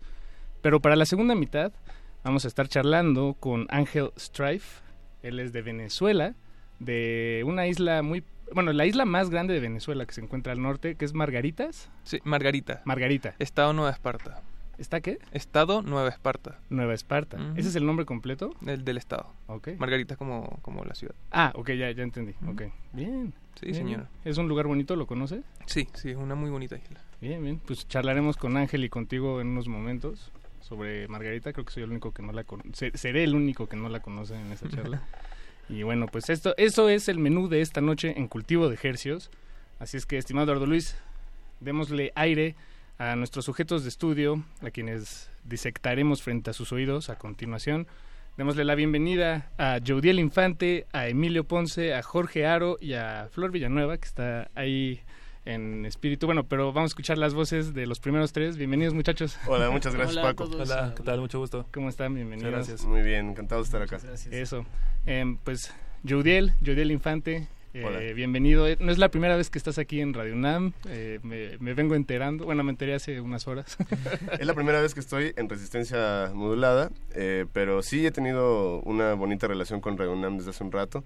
Eh, grabé en un programa que se llama Testimonio de Oídas con Dulce Wet, eh, que ahí está en la página, se puede escuchar todavía. Cuando presentamos justamente Ruido Espejo, que es el disco que traemos por acá hoy, eh, la primera vez que sonó, digamos, públicamente fue vía radio y fue aquí, justo en Radio UNAM. Ah, qué wow, gusto. bien, eres de la casa entonces. Sí, me siento en casa. Bien, bien, bien, Gracias. bienvenido. El café te, ya no, no te parece... Ya te acostumbraste a él, Ya hasta me gusta. Sí, exacto. Exactamente. Ahí es cuando te das cuenta que ya entraste. Sí, exacto. Sí, sí, justo. Bien, bien, Jodiel. Pues eh, vayamos por el principio un poco, presentarte frente a la audiencia, tal vez a quienes no te conozcan y a quienes sí te conocen, pues no está de mal recordarles un poco quién eres. Eh, Bueno. ¿Tú eh, naciste en Michoacán? Sí, nací en Apatzingán, Michoacán, eh, en la zona de Tierra Caliente del estado y llevo ya pues varios años, como cerca de tal vez 12 años viviendo en la Ciudad de México y em, pues soy compositor y pianista. Em, lo que más me gusta es el rock, lo que más me gusta dentro del rock es la canción como como como unidad, digamos, ¿no? Como forma musical. Eh, soy pues variado en cuanto a las cosas que me interesa hacer como compositor. He hecho música de cámara, he hecho música este, para cine, para danza, etcétera. He presentado música de danza aquí, justo en Radio UNAM. Ah, ¿en serio? Eh, en la sala Julián Carrillo. En la sala Julián Carrillo con Diana Rayón en un homenaje al Nagarro reciente, hace un mes, un par de meses más o menos. ¿no? ¿Y en, en este homenaje tocaron piezas o ar- arreglos tuyos? Sonó una pieza que, que venía grabada y toqué tres piezas al piano, aquí en, el, en el precioso piano que tienen aquí en la sala. Eso, bien, bien. Sí, Veía que es. tú estudiaste eh, composición clásica en Londres. No me fui a Londres, pero sigo estudiando eh, una, una certificación a distancia que hace la Trinity College. Ah, eh, eso, eso, ok, en composición, ajá. Y eh, la carrera que estudié aquí fue composición y arreglo en jazz en una escuela que se llama Escuela de Música DIM, en donde también estudiaron mis secuaces. Eso, que está Emilio Ponce y Jorge Luis Aro, perdón, me, me comí el Luis hace unos no hay momentos. problema, no pasa Luis. nada. Eso hacemos todos. Eh, ¿Ustedes qué, qué tocan cada uno en este conjunto que, que Judiel, del que Judiel es el pegamento, digamos? Ustedes son los ladrillos. Me imagino batería y bajo, tal vez. Estoy atinando. Casi batería y guitarra, Ah, pero pues, empecé en el bajo, así que está bien. los está bien. fundamentos. Exacto.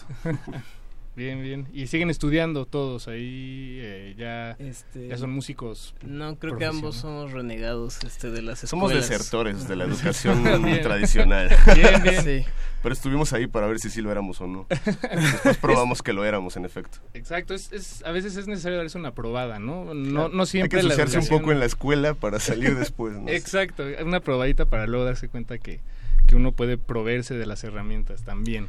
Al final, con escuela o sin ella, creo que las herramientas son las que uno se provee a sí mismo. Tienes toda la razón, sí, completamente de acuerdo.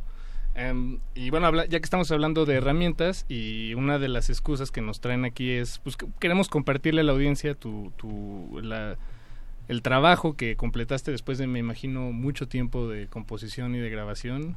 Eh, se llama Ruido Espejo. Me costó, tra- me costó trabajo leerlo porque está en espejo. Exacto, llama ruido espejo, pero también le puedes decir ruido gepse. Ruido ¿no? exacto. Sí. La O es el, el, El eje. el- el eje. Sí, ruido espejo. Pues eso es lo que, lo que tenemos por aquí. El disco eh, se presentó a principios de este año. Eh, la edición física hace un par de meses en la Fonoteca Nacional, con un concierto que fue muy bonito, que disfrutamos mucho hacer, que tuvo un lleno total de la fonoteca, hubo que sacar eh, bancas y, y- y pantallas afuera de, de- de- de la sala este, Murray Schaffer, porque había más gente de la que cabía, estuvo súper bien. Y de esto estamos, eh, grabamos y estamos subiendo desde entonces hasta ahorita, estamos por terminar, cada martes un video de una rola de... Ah, sí los vi en, En YouTube. YouTube. Ya hay, hay varios, pero, Sí, pero ya casi, les ya faltan. como nueve, creo. Nos faltan como tres. Bien, bien. Muy bonito, sí. Fue una gran experiencia. Y es, em, pues, no sé, estas personas que, que están interesadas en tu proyecto, que van a verlos a, a las presentaciones, ¿de, de dónde vienen? Digamos, ¿dónde, dónde se formó esta... eh, toda tu música y el vínculo exacto con la, con la audiencia. con Les pagamos. audiencia. Les pagaron. No, como de, de Michoacán ya te escuchaban, digo, por- porque el disco todavía no estaba hecho, ¿no? Entonces... Ah, bueno, sí, pero yo estudié, o sea, mi relación con, con Michoacán es eh, Eso. familiar. ¿no? Y, y- y emocional, si quieres verlo así, pero en realidad eh, de donde son mis amigos y donde he hecho más, claro que tengo amigos en Michoacán, pero de donde tengo más conocidos y donde he pasado más tiempo ha sido en la Ciudad de México. Ah. Eh, las redes sociales han ayudado muchísimo, especialmente Instagram, nos están escuchando en este momento Ah, y viendo bien. además en, en Instagram en vivo. Eh, y, y sí, bueno, viene mucho de ahí. Y de, y de la maravillosa, maravillosa gente que, que, que existe aún, que, que le gusta la música porque simplemente la disfruta y le gusta compartirlo y además se preocupa por escuchar en su casa e ir a ver los proyectos en vivo y pasárselo a sus amigos. Y eso es una magia que, que o sea, dije que les pagamos, pero no es cierto. Pero, pero creo, pero creo que aunque les pagáramos, no puedes hacer eso que nazca si no es de la No, voluntad personal, ¿no? Es Sí. precioso eso. Ha ayudado mucho. Y le ha ido muy lindo, ¿sabes? La gente lo ha tomado muy bien el disco. Bien, bien, pues mm, no me queda más que decir Que se antoja. que sí, sí, ya, ya se, Se antoja, antoja. se, an- se antoja bastante.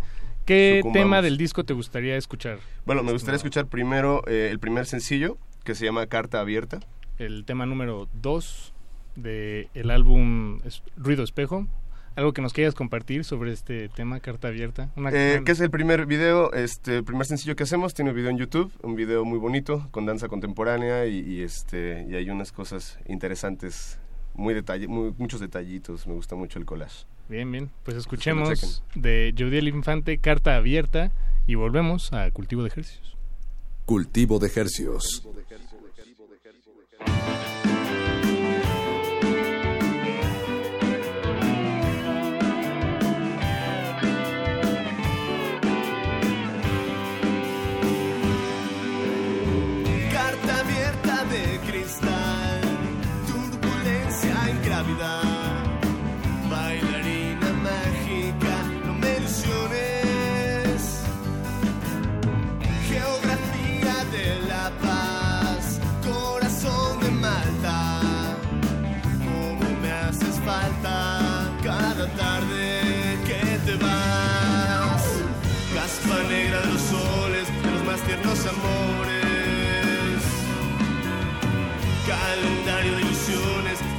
tornamos en dolores. Yo no quiero empezar a pensar que es la vida moderna. Esta vida moderna que acaba con todos excepto tú y yo. esta palma de tierra que ha golpeado todo excepto tu amor.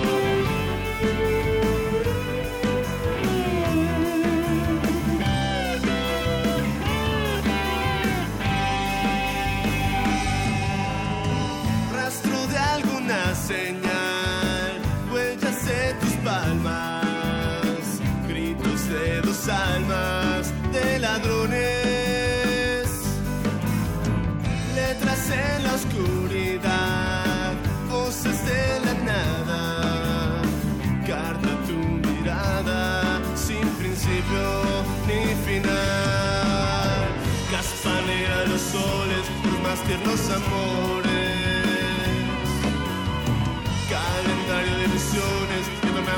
dolores.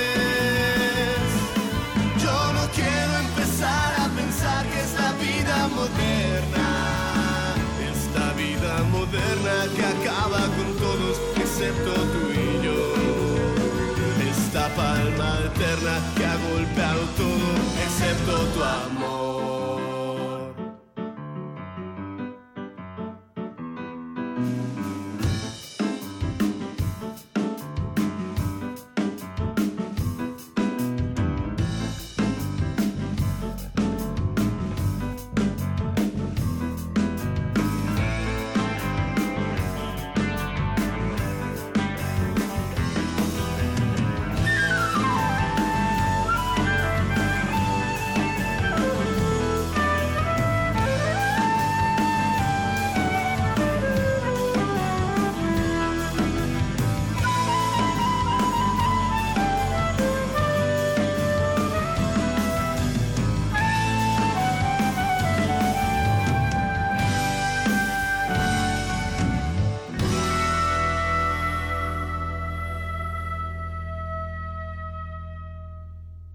Frescura en la flora musical.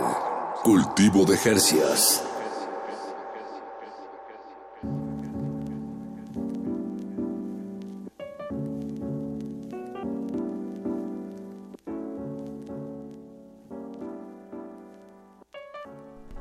Y escuchamos Carta Abierta del disco Ruido Espejo.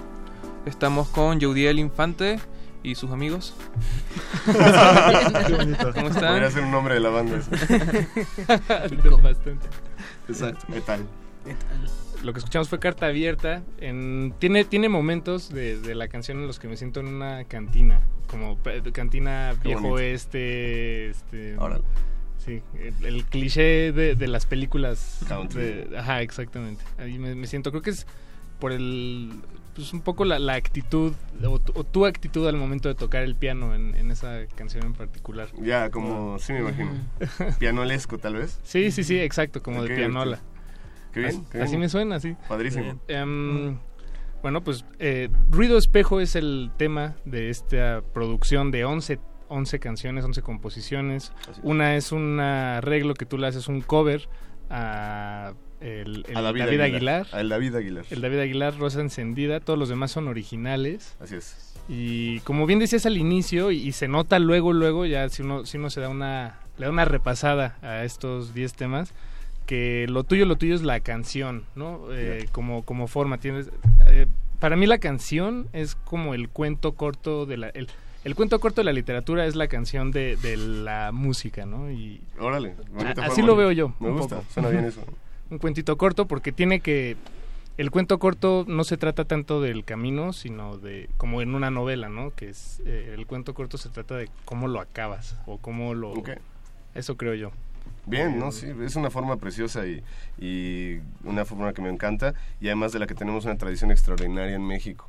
Eh, en general en Latinoamérica somos este quien nace en Latinoamérica y quiere hacer canciones tiene tiene mucho trabajo tiene mucho que estudiar y tiene mucho que ver porque hay mucho mucho material ¿Qué, qué, muchos qué has estudiado tú en al- a bote pronto digamos los que se te los que tienes ahí Bueno, me, me encanta, pues nada más como por abarcar muchos, me encanta toda la, la escuela de la nueva, de la nueva trova, este, que ocurrió al sur, ¿no? O sea, todo lo de Yupanqui, me encanta, me encanta Mercedes Sosa, me encanta... Atahualpa Yupanqui. dice. Atahualpa Yupanqui, sí, Uf, me gusta muy muchísimo. bueno. En español, bueno, ya no en el continente, pero me gusta muchísimo Sabina, ¿no? Este, me gusta mucho también... En el sur están, están duros en el sur, ¿no? Y, y, y me gusta mucho, este, pues Charlie, este, ya sabes, ¿no? Todos es Spinetta. Hay mucho, mucho que escuchar y estilos súper diferentes, ¿no? Eh, y, y eso es como por decir unos clásicos maestros. Pero cosas nuevas también hay muchos. Me gusta mucho Drexler, me gusta Calle 13, o sea... Claro, claro, claro. En español hay, hay, hay sobra. Exacto, completamente de acuerdo. Y, y, por ejemplo, tu, tu, tu formación o, o de formación Ah, académica, gracias por como quieras si no lo decías tú, lo iba a decir yo. Exacto. Em, sí, te, te- te ha enseñado cosas valiosas, me imagino. También me imagino, o, o bueno, esta- esto no me lo imagino, esto es la pregunta. Si hay algún vicio o que, que alguna idea que no te gusta, que te metió em, la, la educación formal, por así decirlo, en, en lo musical y de la que te quieres sacudir. ¿Existe Bueno, eso? hay, hay, este, hay muchísimas, ¿no? y, y me las he ido sacudiendo este, durante mucho tiempo, pero esencialmente creo que sería la cosa de pensar que, que- hay, que hay modos específicos, concretos e inamovibles de hacer las cosas. Que si no lo haces de una manera es una porquería, y si lo haces de manera aunque esté horrible, es perfecto, ¿no? Es como debe ser. La norma, la academia, es una cosa que me da mucho asco. No me gusta, pero como estudiante lo aceptas como una especie de dogma y cuando yo quise hacer lo mío, este disco, mucho antes de lograrlo, eh, fue, fue un proceso de decir como como oye pero eso no es lo que lo, lo que lo que está bien no o sea o eso no es o sea en la escuela se enseña como que el que hace rock es el que no sabe música el que hace rock es el que no no fue a la escuela o el que no aprendió o el que toca mal o, o cualquier cantidad de estupideces ¿no? pero no yo o sea dije no quiero hacer esto y sí hay que sacudirse el miedo a hacer lo que tú quieres hacer a, a que les guste o no les guste no o sea no, no pedir opiniones todo el tiempo no porque todo el mundo tiene una y son Claro. contradictorias ¿no? Es- creo que ese es un vicio feo de ir a la escuela ¿Hay, hay alguna, como, no sé, eh, algo que hayas escuchado que tú dices que no te gusta para nada, pero está muy bien construido, musicalmente hablando? Mm, O sea, sí, sí, sí te, sí te pasa como, como mucho. Pues me que- pasa a veces. Eh, La verdad es que disfruto mucho la música, toda, ¿no? Este, me gusta, es difícil que un género no me guste. Me gusta el reggaetón incluso, ¿sabes? Con todo esto que se ahora últimamente ha hablado más del tema. eh, sí me gusta, ¿no? Eh, no todo, claro, ¿no? Y también hay letras que me, que me parecen ofensivas, pero otras muchas que no, ¿no? O sea, tampoco es que hablen tan todo el mundo de lo mismo y así. Entonces, bueno, sí me llega a pasar, pero no me pasa, este con un género, ¿no? Sino como que de pronto a lo mejor una rola de alguien, a lo mejor un arreglo de alguien, una, no sé. ¿no? Claro, es como decir, toda la música rap y toda la música de hip hop habla de drogas y, No, bandas criminales. Pues no. no. Ninguna música habla solo de una cosa. Exactamente, exactamente. Bien, bien. Em, y bueno, aquí también, por si no nos habían escuchado hace unos momentos, nos están acompañando Emilio Ponce y Jorge Aro, miembros de esta eh, este trío. ¿Es un trío normalmente? Eh, No, bueno, quinteto. Es un Ah, es un quinteto. Falta, bueno, estamos sí, estamos nosotros tres acá, pero también está en la banda eh, Caro Ávila y Dagny Mena, que este, tocan, eh, ella es cantante y también percusiones, y él es bajista. eh. No pudieron estar aquí con nosotros hoy. Bueno, pues les Porque no mandamos cabían, un fuerte abrazo. ya no había- ya no había micrófonos por No ahí. había- sí, de hecho, nos sobra un micrófono, nos faltan dos sillas. Claro, no necesita. Pero Sí, así es. Está bien, tenemos la cabina llena, eso es, eso es muy agradable. Padre. Nos da tiempo de escuchar un tema más de este álbum, Ruido Espejo. Sí. ¿Cuál va quiero, a ser? Quiero, quiero hacer antes de poner la, la, la, la canción Claro. un, un comentario, ¿no? Quiero dedicar esta canción eh, haciendo, compartiendo con las personas que nos están escuchando una noticia que me parece pues nada bonita. Eh, el, sábado pasado fue encontrado en la ciudad de Morelia eh, el cuerpo sin vida de un amigo mío cuyo nombre era Gustavo Ernesto Reyes Álvarez. Él acaba de ingresar a la ENES para estudiar la carrera de música y tecnología artística y pues bueno, este, de una forma eh, totalmente inhumana, violenta e injusta, este, fue encontrado por allá. Sus familiares nos dieron notificación el lunes y, hemos estado eh, como flotando sobre el suelo todos estos días, ¿no? Entonces, quiero dedicar a él, a él esta, esta canción, quiero este, que se sepa, que se escuche su nombre, que se sepa que esto está pasando, que, que invitar a la gente que nos escucha a que no se queden en casa, a que levantemos la voz con las cosas, decir fuerte y claro que estas, estas problemáticas sociales eh, obedecen a cosas que vienen de la política, que vienen de, esferas que, que, no, que no son las que preferimos hablar todo el tiempo, pero hay que saberlo y no hay que parar de hablar del tema. Creo que hay que hablar del, del tema todo lo posible.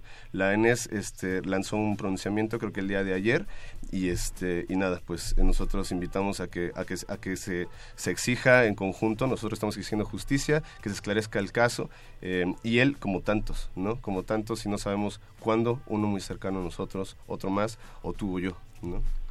La canción que quiero dedicarle a, a Gustavo se llama Lo que queda de lo que quedó.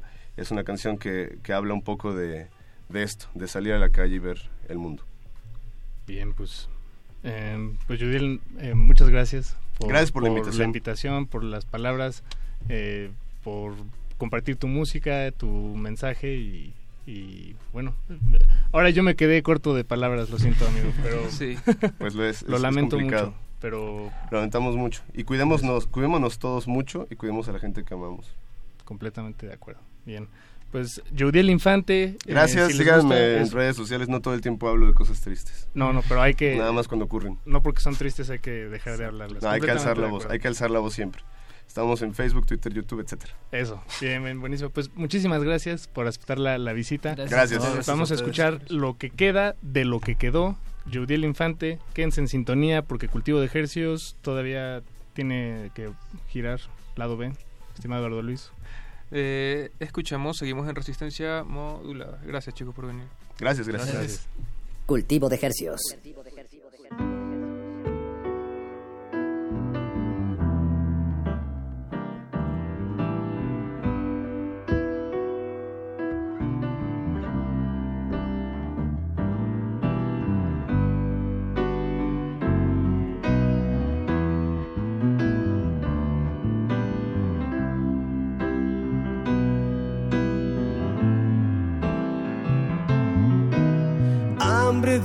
nostalgia, ilusión, lágrimas sobre la calle, monstruos en el baño, corazón, promesas que no cumple nadie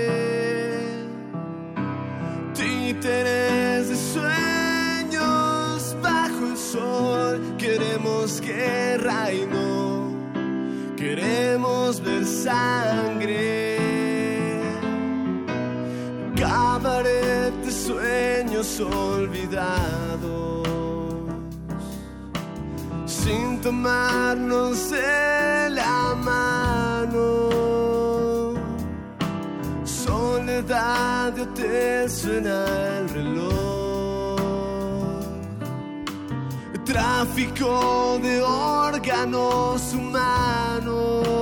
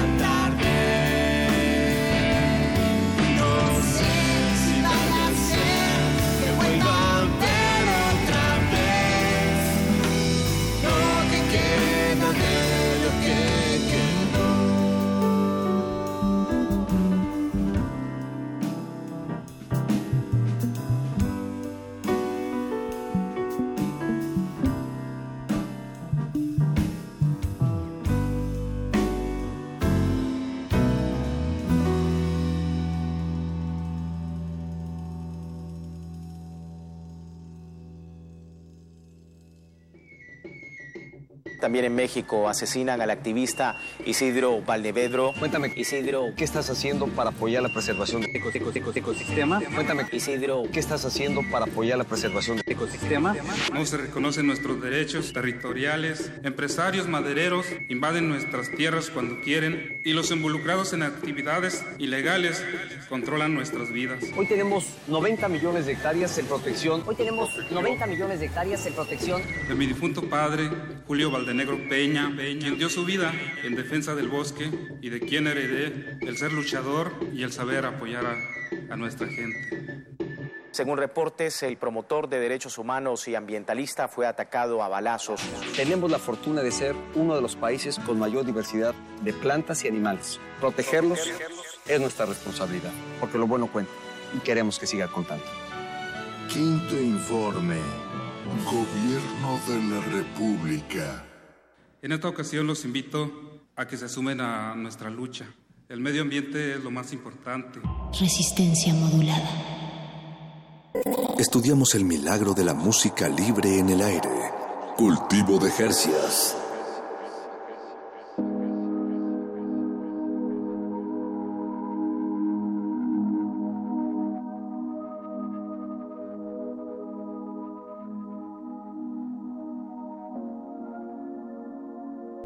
Estamos de vuelta en Cultivo de Hercios, ya a punto de iniciar el lado B de esta emisión, no sin antes eh, vuelta a este vinilo radiofónico y le damos la bienvenida aquí en la cabina a Ángel Stri- Strife. Hola, ¿cómo están, banda? Bienvenido Ángel, ¿cómo te encuentras? Ay, súper feliz de estar acá eh, hoy en su programa, pues. Nosotros también estamos felices de tenerte aquí.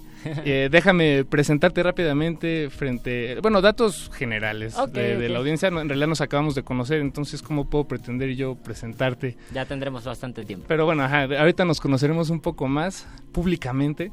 Eh, Ángel, tú nos visitas, o bueno, más bien, tú naciste en Venezuela, en la isla Margarita. En la isla de Margarita. En la isla de Margarita. La isla de Margarita. De Margarita. Ah, bueno, es que- Pero, pues en Mm. realidad soy un navegado. Vengo de, del estado Vargas, de Maiquetía, pero soy oriundo de la isla de Margarita. Me crié en el Ah, Caribe. Las personas de eh, Margarita le dicen navegados a todos los que viven en Margarita y no nacieron en Margarita. Exacto. Ah, bueno, es que nos- Eduardo Luis, nuestro amigo, también es versado en... Un paisano. sí, exactamente. Ya veo, ya veo. Y estuve viendo que es la isla más grande y también fue de las primeras islas a las que se llegó... A colonizar, eh, a sí. colo- Ajá, exactamente, durante la colonia. Y se ve muy bonito, hay unos edificios como... como iglesias eh, de, de- de la colonia. ah, la. Virgen del Valle, la Asunción, se llama Muy eso. bonito. No, los invito, invito a toda la banda que, bueno, cuando con el favor No de sé todo si lo ahorita. bueno- exacto, pero con el favor de todo lo bueno, pues esperemos que tengan la oportunidad de conocer Playa Parguito y demás lugares bonitos de allá, que están bastante, como dirían acá, chidos. Eso, eso. Se ve muy un lugar muy inspirador y en el que, bueno, tal vez crecer y aprender y es, es una experiencia muy bonita. Y te imagino a ti perfectamente cantando en la playa con tu guitarra como la traes ahorita. Ay, hermano, o sea, vivir en una isla es lo más bonito porque de alguna manera aprendes de que no necesitas mucho para ser feliz. Eso. ¿Y cómo ¿Cuánto- lo- No, por favor, Eduardo. no, quería saber cuánto tiempo tenías acá. Eh, tengo aproximadamente ocho meses aquí en, en la hermosa Ciudad de México. Me siento parte ya de la banda. Y pues también súper emocionado de crear este puente cultural con todas las personas que se han venido sumando a, esta contienda que, bueno, vengo trayendo desde el Caribe, imagínate. Bien, bien. Ahora, si, mm, uno se pregunta a qué suena la música del Caribe, a qué suena Ángel Strife, em, sin haberte escuchado antes, eh, pero con todo este preámbulo que hemos dado, pues uno no se imaginaría que suenas, que tu música suena a lo que estamos escuchando de fondo, Sí. en- que lo que lo que está llenando esta atmósfera, esta, nuestras voces. Si podemos subirle un poquito, amigo. Pero tú tú compusiste esto y esto está disponible en línea y es me, me, me gusta y lo y lo comparto porque eh, cuando te conocí bueno no no como ahorita pero cuando me, me encontré con tu música Ok. vi que era como una moneda hay dos lados por un lado juegas mucho con pues esta música como ambiental Sí, como digital. shoegaze, lo-fi, noise, todo ese sonido bastante voces. casero, Exacto. algo más sensorial, es Exacto. una experiencia más sensorial. Y está esta faceta de cantautor que pues a- acá estoy iniciando en México y, y es como, como de alguna manera poner en práctica toda la lección que, que he venido trayendo allá en Venezuela a- haciendo este formato de Ángel Strike de solista, porque al final pues estoy siempre he visto el proyecto de un formato macro, a llevarlo al punto máximo de que tal vez me lo imaginé con una, un formato Big Bang o algo así, ¿sabes? Estaría bien. chido. Eh, allá era como como dices música lo-fi que, que me imagino hacías en tu cuarto Sí, eh, el proceso creativo de, de esas obras eh, instrumentales que, que tuve pues la oportunidad de, de plasmar fue en base a un proyecto llamado Atlas, el cual se trataba de que en cada estado que tenía la oportunidad de presentar mi, mi propuesta como solista, pues me llevaba un poquito de la esencia de ese lugar y de las personas. Y lo que hacía era recrear toda esa vivencia de manera sensorial y auditiva, creando esta paleta de colores en cada una de las obras que van siendo epilogios en realidad. Y son tres volúmenes en realidad los que pude glosar, ya que no me dio la oportunidad de poder de alguna manera palpar cada esencia en todos los estados de Venezuela, pero pues hasta el momento son tres volúmenes los cuales el primero se llama Donde no existen los recuerdos, que es toda la esencia de la isla de donde provengo, el segundo se llama Neptuno, Epifanía que- del mar la epifanía nuestro. del exacto, la epifanía del mar muerto. ah muerto muerto Exacto, y, y es, ah, es, es re- con la referencia de, de cómo sería una Caracas futurista, de alguna manera así, que es la capital de, Venezuela. Y la última parte que llegas a, a soltar de este Atlas, digamos, nacional que estaba llevando era esta que están escuchando, que es El Nuevo Mundo.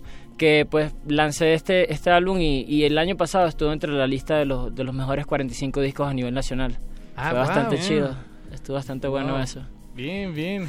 Y, y para ese entonces tú ya estabas trabajando en esta otra, eh, pues en este otro lado, digamos, de, de- de Sí. tu propia exploración musical. Total, totalmente. Estuve nueve años trabajando, nueve años trabajando arduamente, canción tras canción, lección tras lección, vivencia tras vivencia y de alguna manera plasmar lo, lo, lo peor de, de una situación bastante difícil en, en- de, alguna, eh, de, de alguna forma como que en la luminiscencia. De, de lo que vas llevando poco a poco en, en nuestra propia contienda, pues, porque es bastante difícil uno llevar de alguna forma el peso de nuestro propio mundo. Y, y- y, bueno, ya nos dejas eh, a, a tu audiencia, digamos, ya nos dejas ver un poco de eso con el sencillo que publicaste hace poco, La Melancolía del Sol. Oh. ¿Qué hay detrás de esto, de La Melancolía del Sol? ¿Es esto que nos platicas tal cual? Eh, ¿qué, qué historia hay detrás de esto? La melancolía del sol da como la transición a una nueva faceta bajo, bajo este seudónimo de Ángel Strife. Ya es como una evolución mucho más congruente.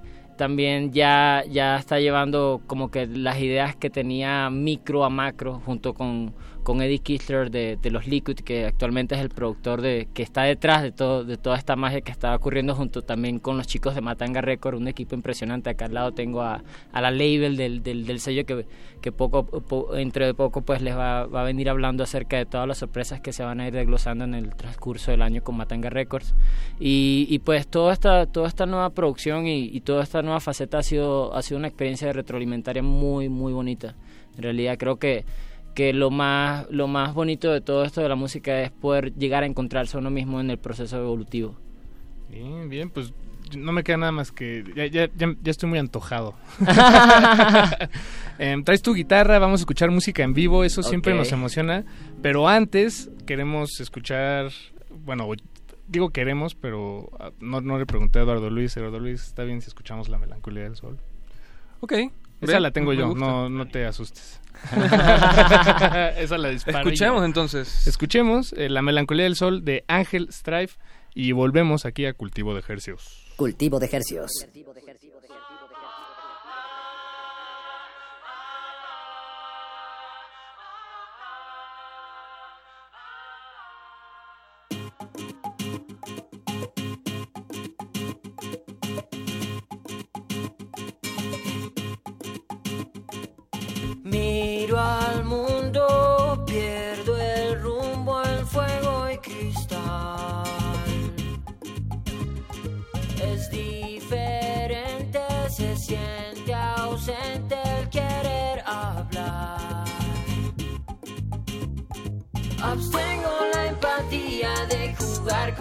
你。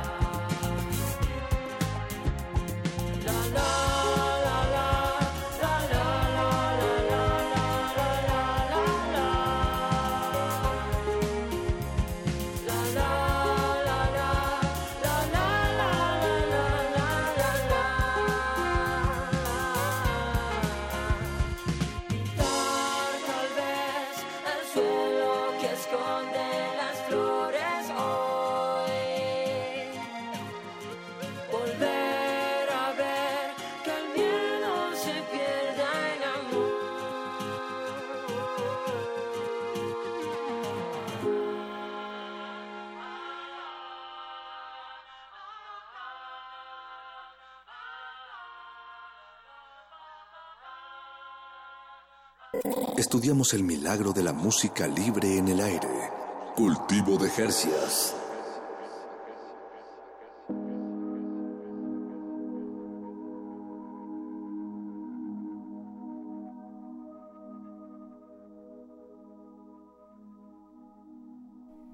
Escuchamos La melancolía del sol de Ángel Strife. Bu- Bueno, La melancolía del sol, ese es el nombre del tema. De Ángel Strife, nuestro invitado de esta noche, a quien estamos disectando frente a sus oídos en estos momentos. Ángel, una vez más, bienvenido. Muchísimas Bienvenido gracias al aire. la Muy bueno eso que sonó. Gracias, gracias, en Muy serio. bueno. Este, bueno, quisiera deleitarlos con un sencillo que también, bueno, pues poco a poco van a tener la oportunidad de, de escuchar y, y también de conectarse con esta historia tan bonita. Este, este tema se llama Sintonía y creo que es uno de los temas también de, de los favoritos en todo este proceso. Sintonía, me parece muy adecuado que lo toques en vivo en la radio. Para quien, quien esté sintonizando. Gracias, gracias por eso. Bueno, aquí voy. Bueno, pues Banda, escuchemos- esto es Sintonía, espero les guste.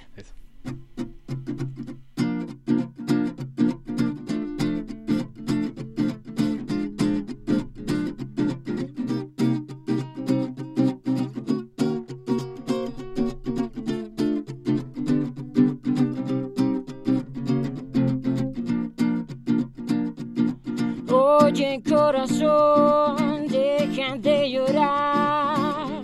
Te prometo que te voy a curar de toda amargura y hacerte reír. Prometo darte de mí. Más que un porvenir, más que un sonreír. Prometo más que solo el vivir de nuestros pulmones, latidos y el ver de a dónde piensan caer tantas estrellas que chocan cerca de nuestros planetas y hacen de la noche algo más bella. Es algo que hoy no puedo evitar. Quiero que sepas que ya la vida no es a mi manera. Desde el momento en que te vi llegar, es algo que hoy no puedo ocultar.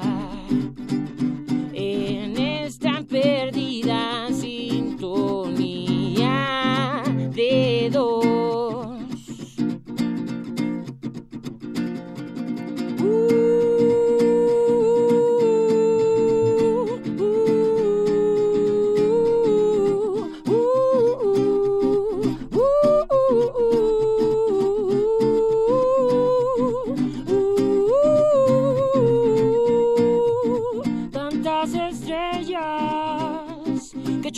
Cerca de nuestros planetas y hacen de la noche algo más bella. Es algo que hoy no puedo evitar.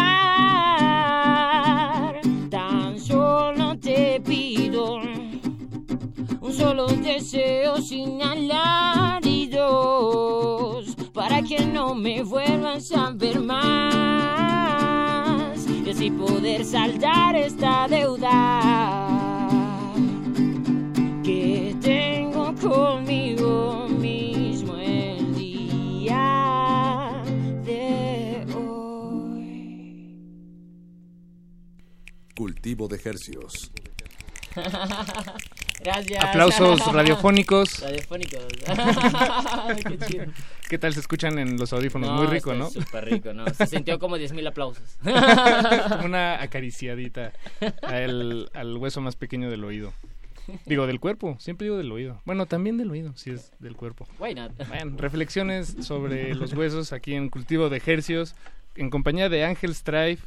Nos visitas desde Venezuela, viniste a México hace ocho meses y en ocho meses te pusiste a, a- a trabajar luego, luego. De una. De una vez. De volada, así mismo. no hay tiempo que perder. Pero pues tuve la oportunidad también de caer en una casa que pues se ha vuelto para mí un, un lugar de, de, de soñadores empernios y, y también como de una familia incondicional que ha sido Casa Tajín. Casa pues, Tajín. Sí. En la calle Tajín, aquí Sí, cerquitita. sí. Ah, ok, bueno, creo que tenemos a más personas en común de las que pensaba, Ajá. pero eso lo podemos platicar fuera del aire, pero Sí. me, me da mucho gusto escucharlo. Bien, bien. Sí, pues estamos actualmente pues armando un colectivo de gente que, que pues quiera ayudar a sacarle una sonrisa al mundo de manera incondicional y es lo más bonito de estar en este proyecto que todos lo hacen de corazón. Así. Bien, bien, bien, bien. Qué gusto me da eso. Eh, ¿Y ahorita qué, qué te mantiene ocupado, Ángel? En Pues estos días. Estos días he estado en proceso creativo, he estado también componiendo otros nuevos temas, siempre ando pues tratando de, de sacar lo mejor de mí, ese, e- ese rayito de luz que conozco y desconozco, pues tratar de sacarle un buen uso para que la gente pues también logre darle una gran sonrisa a este mundo pequeño. He estado en ese proceso de producción actual y pues también produciendo algunas sorpresillas junto a unos amigos que tuve la oportunidad de toparme acá en México y que pues también se han vuelto unos hermanos incondicionales en toda esta contienda. Bien, bien, bien, bien. ¿Qué, eh, ¿Llegaste allá a Tajín? ¿Ese fue el primer lugar que al que llegaste cuando...? Fue la luz, hermano. Sí. Fue la luz, te lo juro. Llegué acá y, y el, el lugar donde, donde de alguna manera me acogió y me dio ese manto de, de cariño y, y de amor, me dio ese, ese amor bonito mexicano, pues fue ahí en Tajín y actualmente lo veo como mi hogar. Es, es un nuevo comienzo muy bonito este. Bien, qué gusto. Me da, me da mucho gusto es- gusto. el gusto es el mío. Me da mucho gusto. Qué bueno, Ángel. Em, no- nos quedan escasos cuatro minutos de, de esta emisión de Cultivo de Hercios. Em, Entonces quería preguntarte, Ángel, ¿quieres tocar una canción más? Eh, Por supuesto que sí, hermanito. Ah, bien. ah, buenísimo. Por supuesto que sí. Y bueno, ya antes, pero antes, eh, mm, algo más, algo que tal vez tenías en mente, que quisieras decir, que, que, que, que no te hemos dado la oportunidad hasta ahora, que te la estamos dando. Ok, pues bueno, banda, los invito a que sigan mi proyecto y que sean parte de una sonrisa gigante para este nuevo mundo. Siguiéndome en las redes sociales en Facebook e Instagram como Ángel Strif Oficial. Strif S-T-R-I-F-E Oficial. Todo pegado.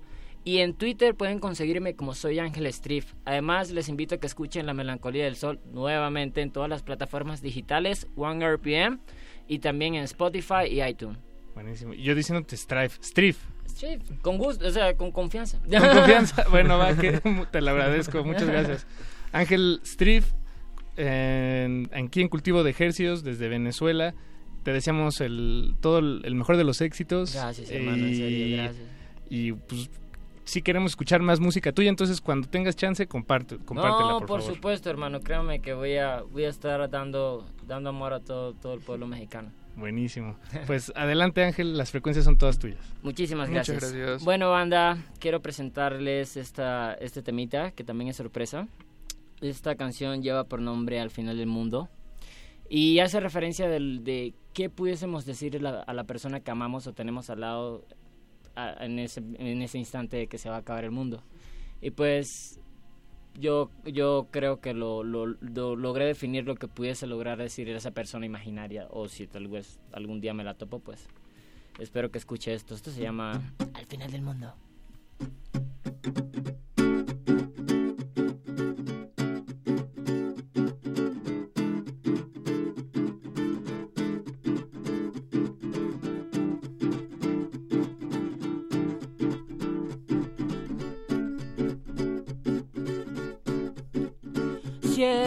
A acabar, quiero que me abraces por favor, para así sentir mucho mejor la complejidad de este momento. Te quiero confesar frente a mi locura desigual. Nunca me he atrevido a reencontrar tantas emociones en el tiempo. Quizás no esté mal reír, llorar, hundirme en tu pecho. Sentir que será un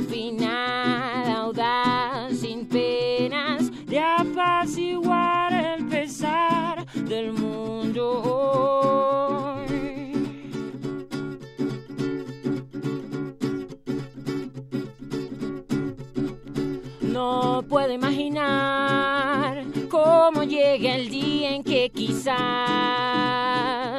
la gente comience a cosechar la vida que nos ha dado el ego. Me debo conformar con haber querido rescatar esas fantasías que al final han curado el alma de este cuerpo.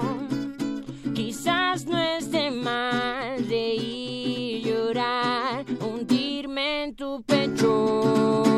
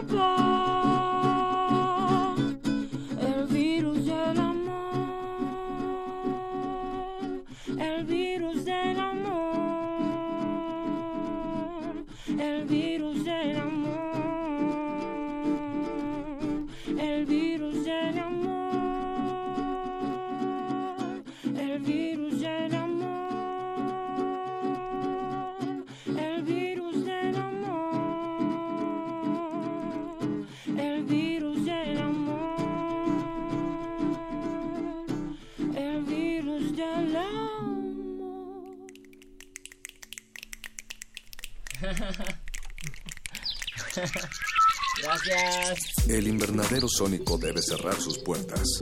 Un procedimiento de rutina. Respira. Vuelve. Cultivo de hercios.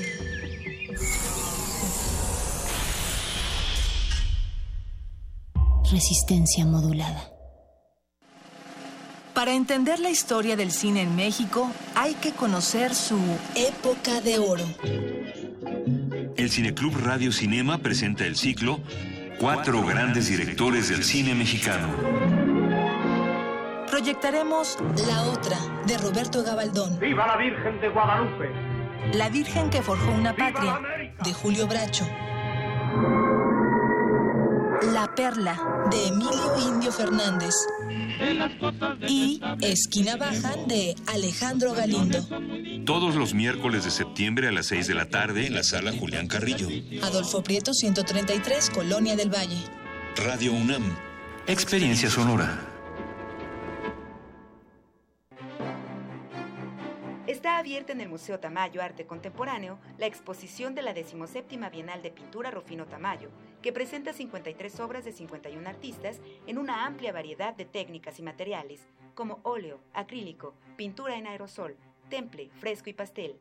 La Bienal es un espacio de encuentro, creación y reflexión en torno a la pintura. La muestra se puede visitar en el Museo Tamayo Arte Contemporáneo en Chapultepec, Ciudad de México.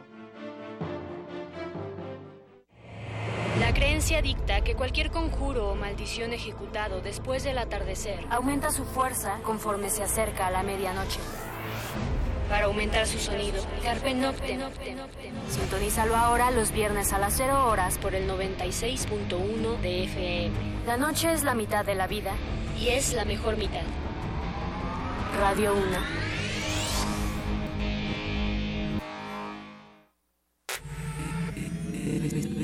Resistencia modulada. La noche modula. La radio resiste.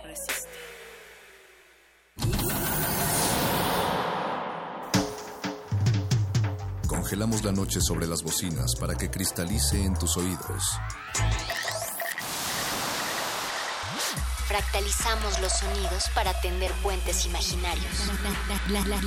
Glaciares. Túneles infinitos para el fin del mundo. Abuelita, soy su nieto.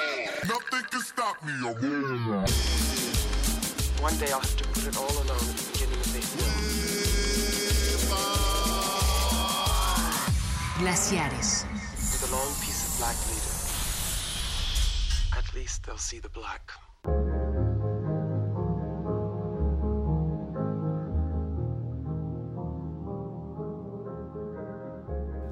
Vientos, huracanes y sonidos cristalizados para atender puentes sonoros. Así dice la firma de entrada de estos glaciares, un programa milenario, un programa de leyenda en el que el día que deje de sonar se acabará el mundo como la leyenda Yayuca y la leyenda glaciar hoy lo marca e indica. Muy buenas noches, bienvenidos a Glaciares. El día de hoy, bueno, yo soy Mauricio Orduña. Yo soy Ricardo Pineda, buenas noches. El día de hoy, Ricardo, estamos dedicando este glaciar a, digamos, la escena experimental, si se podría decir, en, en México. Eh, o bueno, pues este género como que está entre el arte sonoro, la música experimental, la mí- música no convencional. A mí me gusta llamarlo La música nueva. Sobre pretexto del mes patrio, eh, Noche de Exploradores Nacionales. Muy bien. Qué bonito lo dijiste. Y pues, ¿qué, qué más vamos a tener hoy, Ricardo? Pues vamos a tener muchas, muchas sorpresas. eh, digamos que el arte sonoro siempre ha estado de alguna manera latente, sobre todo, digamos, en los últimos 20 años. Como De- desde, desde los 90 fue como, digamos, su entrada oficial casi a la historia, ¿no? Sin embargo, pues, sí se remota a la década de los de los 70s, en, en los 60s este, las influencias dada por ahí, el, el free jazz, eh, la poesía, una música libre que abreva de diversas disciplinas y que digamos del 2010 hacia, hacia acá, hacia el 2017, los últimos 10 años podríamos decir, ha tenido un crecimiento exponencial. eso pues tampoco implica que sea una escena sólida como la del rock o, o la de la música vernácula, eh, que es, digamos, la que rige el gusto musical popular masivo, pero tampoco en otras latitudes de, del orbe pues goza de goza de fama, es, un, es una música de nicho todo el tiempo. Sí, y pues bueno, como, como por ahí muchos lo dicen, pues siempre está oscilando como que en esas en esas fronteras, ¿no? Si es música, si no es música, si pertenece a la poesía concreta, si es poesía sonora, si es... Pues digamos que abreva de muchos terrenos. Todos muy fértiles, por cierto. Y es una disciplina también, es, es una corriente que, que difícilmente ha tenido cimientos sólidos en, cuanto a su documentación, por lo que muchos nombres, muchos personajes, eh, protagonistas y figuras se van diluyendo, se van perdiendo por ahí. Y es uno de sus grandes artífices que es Manuel Rocha Iturbide quien se ha dedicado a, a, pues, a, pues, trazar estas, estas líneas históricas. Mucha gente, si, si echamos mano de la, de la historia, puede ver que en los 70 es Mario Lavista con, con su grupo Cuanta, quien, quien hace, el, digamos, este primer acercamiento claro de, de, de, de, las corrientes más experimentales en la, en la música mexicana, pero sí hay precedentes que pueden tomarse como por válidas, ¿no? Sí, y como siempre, pues digamos, está, es como una historia también flexible, ¿no? Con, conforme van, eh, hay personas que siguen indagando en, en, el tema, digamos, pues se van sacando nuevas cosas y, y van trayendo pues nuevas, nuevas propuestas o nueva, nuevos eh, exponentes, digamos, ¿no? Pues decíamos, bien comentábamos que abreva de diferentes disciplinas y lo que vamos a escuchar al, principio va a ser El Paraíso de los Ahogados de Carlos Jiménez Mabarak, una pieza que se fue construyendo con el paso de los años y que fue creada para cinta en 1960 para una obra, un ballet coreográfico de Guillermina Bravo. Por fortuna eh, y, e infortunio, ese registro está de muy bajísima calidad en YouTube, pero aquí le dimos, pero aquí le dimos su levantadita. Le, con la magia de la radio y la edición. Y qué mejor soporte para un tema así que la radio, ¿no? Y sobre todo nocturna. Una pregunta ahí a todos nuestros resistentes óticos. ¿Qué músico actualmente les parece el más emblemático en materia experimental, en materia, eh, digamos, de, de, exploración sonora?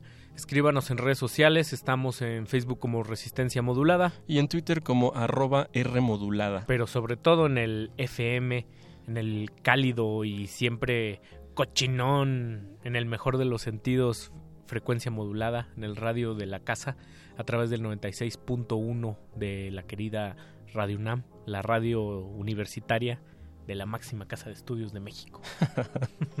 y también pueden escucharnos ahí en la página Resistencia Modulada www.resistenciamodulada.com. Ya si le pones en el buscador resistenciamodulada.com ya te la da solita. Y en Tunin. Y en Tunin. Esa aplicación que es una maravilla en la que uno puede escuchar música de todos lados, sobre todo en un día tan fértil radiofónicamente hablando como es el jueves donde hay muchos muchos pero realmente muchos programas por internet sucediendo. Sí pues vamos a abrir con esto muy muy muy ad hoc con el pues con el clima que vivimos el paraíso de los ahogados se llama. De Carlos Jiménez Mabarak o Mabarak vámonos. Glaciares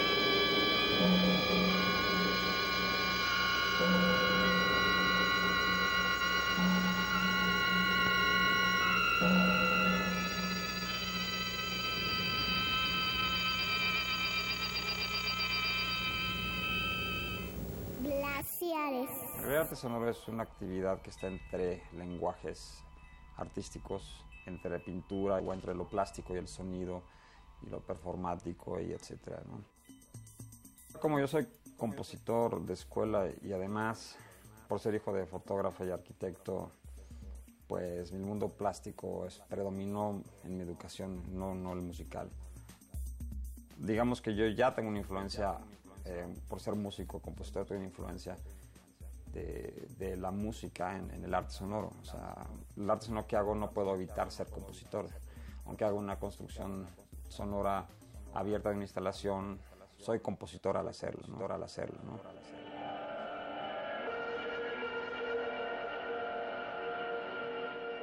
Pero John Cage sería definitivamente la influencia más importante en tanto pensador y filósofo, no, no necesariamente su música, sino el ser creador artístico que se abre a todas las disciplinas porque su, su discurso puede plasmarse y desdoblarse en distintas formas.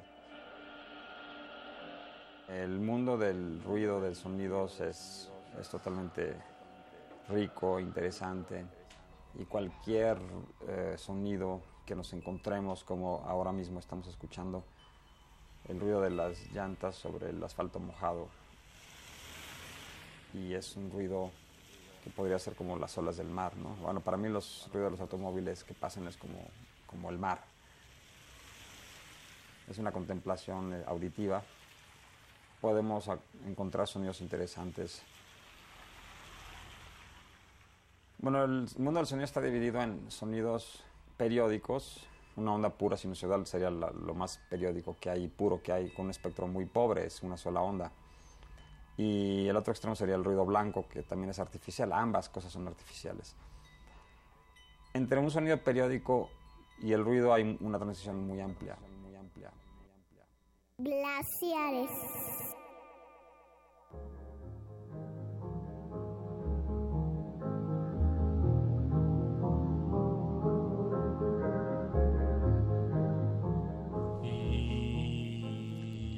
Y ahí va. Y ahí va. Ahí va. El arte sonoro puede estar en cualquier lado, como bien lo dice Manuel Rochi Turbide, Iván Abreu, Israel Martínez, Rogelio Sosa, eh, Marcos Hassan. Todos ellos eh, fervientes exponentes de, de, este género, si es que así se le puede llamar, disciplina, eh, soporte o lo que quieras. Que habla también el arte sonoro y la experimentación de los acercamientos no solo musicales de forma abstracta o digamos dislocada, eh, sino también un acercamiento plástico, digamos, por decirlo de alguna manera, hacia el sonido. Hay, hay con, con, frecuencia artistas que se acercan al, al sonido de forma, digamos, escultórica, porque sí. también tiene sus, sus cualidades. Hay sonido tridimensional, como no, que puede ser moldeado como si de barro se tratara. Y ahora, digamos, con los medios digitales puedes tener, eh, pues, eh, generar totalmente esa espacialidad o tener la sensación de espacialidad, profundidad y estrictamente en términos de espacio, pues digamos que ya se puede hacer, ¿no? La cosa multicanal, eh, pues todo ese tipo de, de cosas de, de, manipular la me, materia. ¿no? Me gusta cómo lo expones, la cosa multicanal.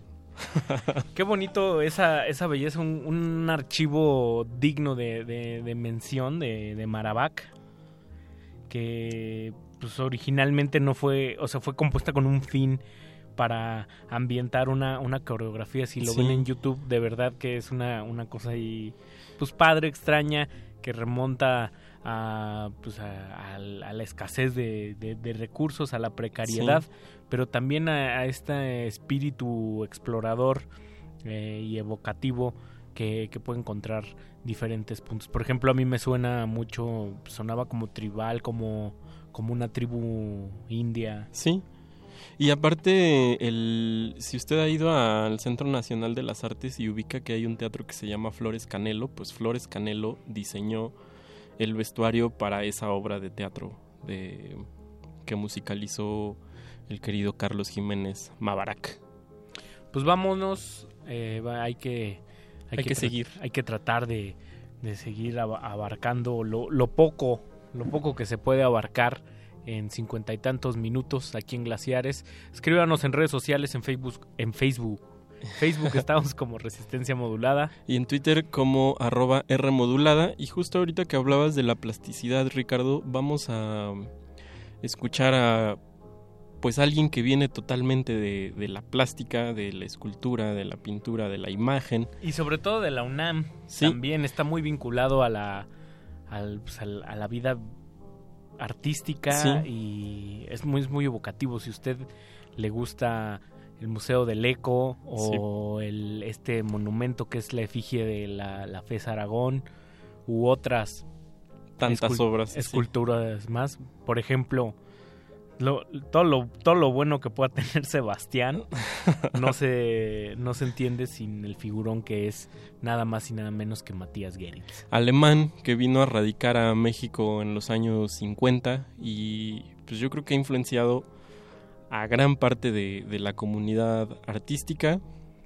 y vamos a escuchar este poema eh, que- estaba como en esta cosa de, de la poesía concreta Casi pero- es, es como spoken word, ¿no? Sí. También. Y, y terminó también ahí siendo una escultura. Eh, la pieza se llama Pocos cocodrilos locos. Me gusta porque puedes jugar este con eso ad infinitum. Sí, es una pieza muy didáctica, disfrútela y creo que ya ni hay tráfico, entonces pues pásela bien. Además hoy no llovió. ¡Woo! Vámonos. Glaciares. Pocos cocodrilos. Pocos cocodrilos. Pocos cocodrilos. Pocos cocodrilos. Pocos cocodrilos. Pocos cocodrilos. Pocos cocodrilos. Pocos cocodrilos.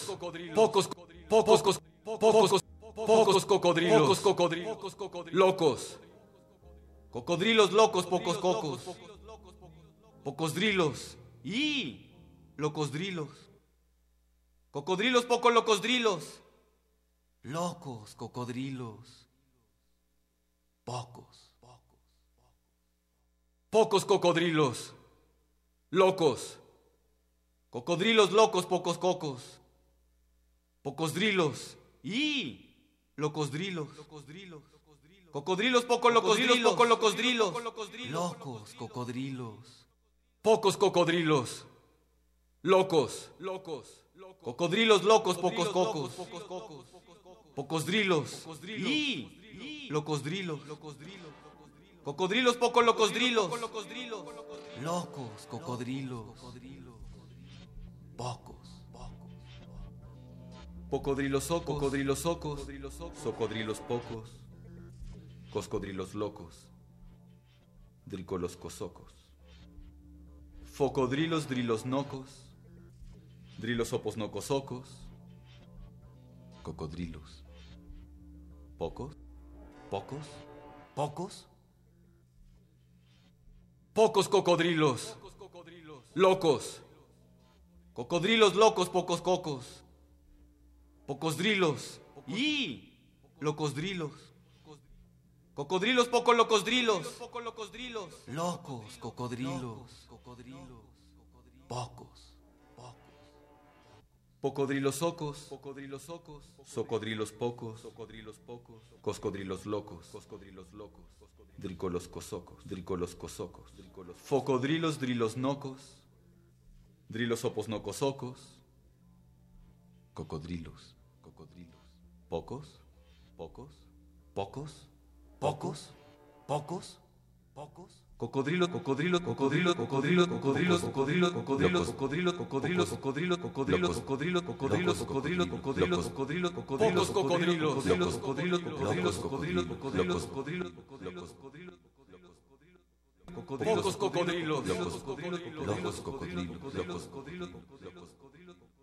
Pocos cocodrilos, locos cocodrilos, locos cocodrilos, locos cocodrilos, pocos cocodrilos, locos cocodrilos, locos cocodrilos, locos cocodrilos, pocos cocodrilos,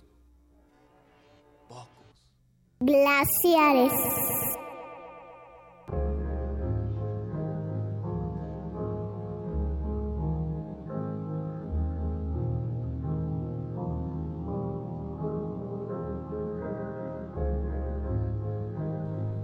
Estamos de vuelta aquí en un glaciares que puede... Un glaciar es ladrillazo, como, como se conoce en la jerga radiofónica. Denso, denso. Denso, pero... Intenso. Intenso, pero también yo creo que es lo que a veces vale mucho la pena hacer en la noche. Sí, escuchar y poner atención, dejar que, que fluya las ideas y que uno pueda dialogar con lo que está escuchando de la forma que a uno mejor le plazca. ¿no? Exactamente. Justo eso es lo divertido. Eh, pues escuchamos a Matías Geritz con esta pieza que se llama Pocos cocodrilos locos. Qué bonito animal es el cocodrilo y qué peligrosos son y nocivos son los humanos cocodrilos. Eh, pues qué vamos a escuchar ahorita. Pues vamos a, vámonos de largo. Tendidos, tendidos, porque esto es un ladrillazo.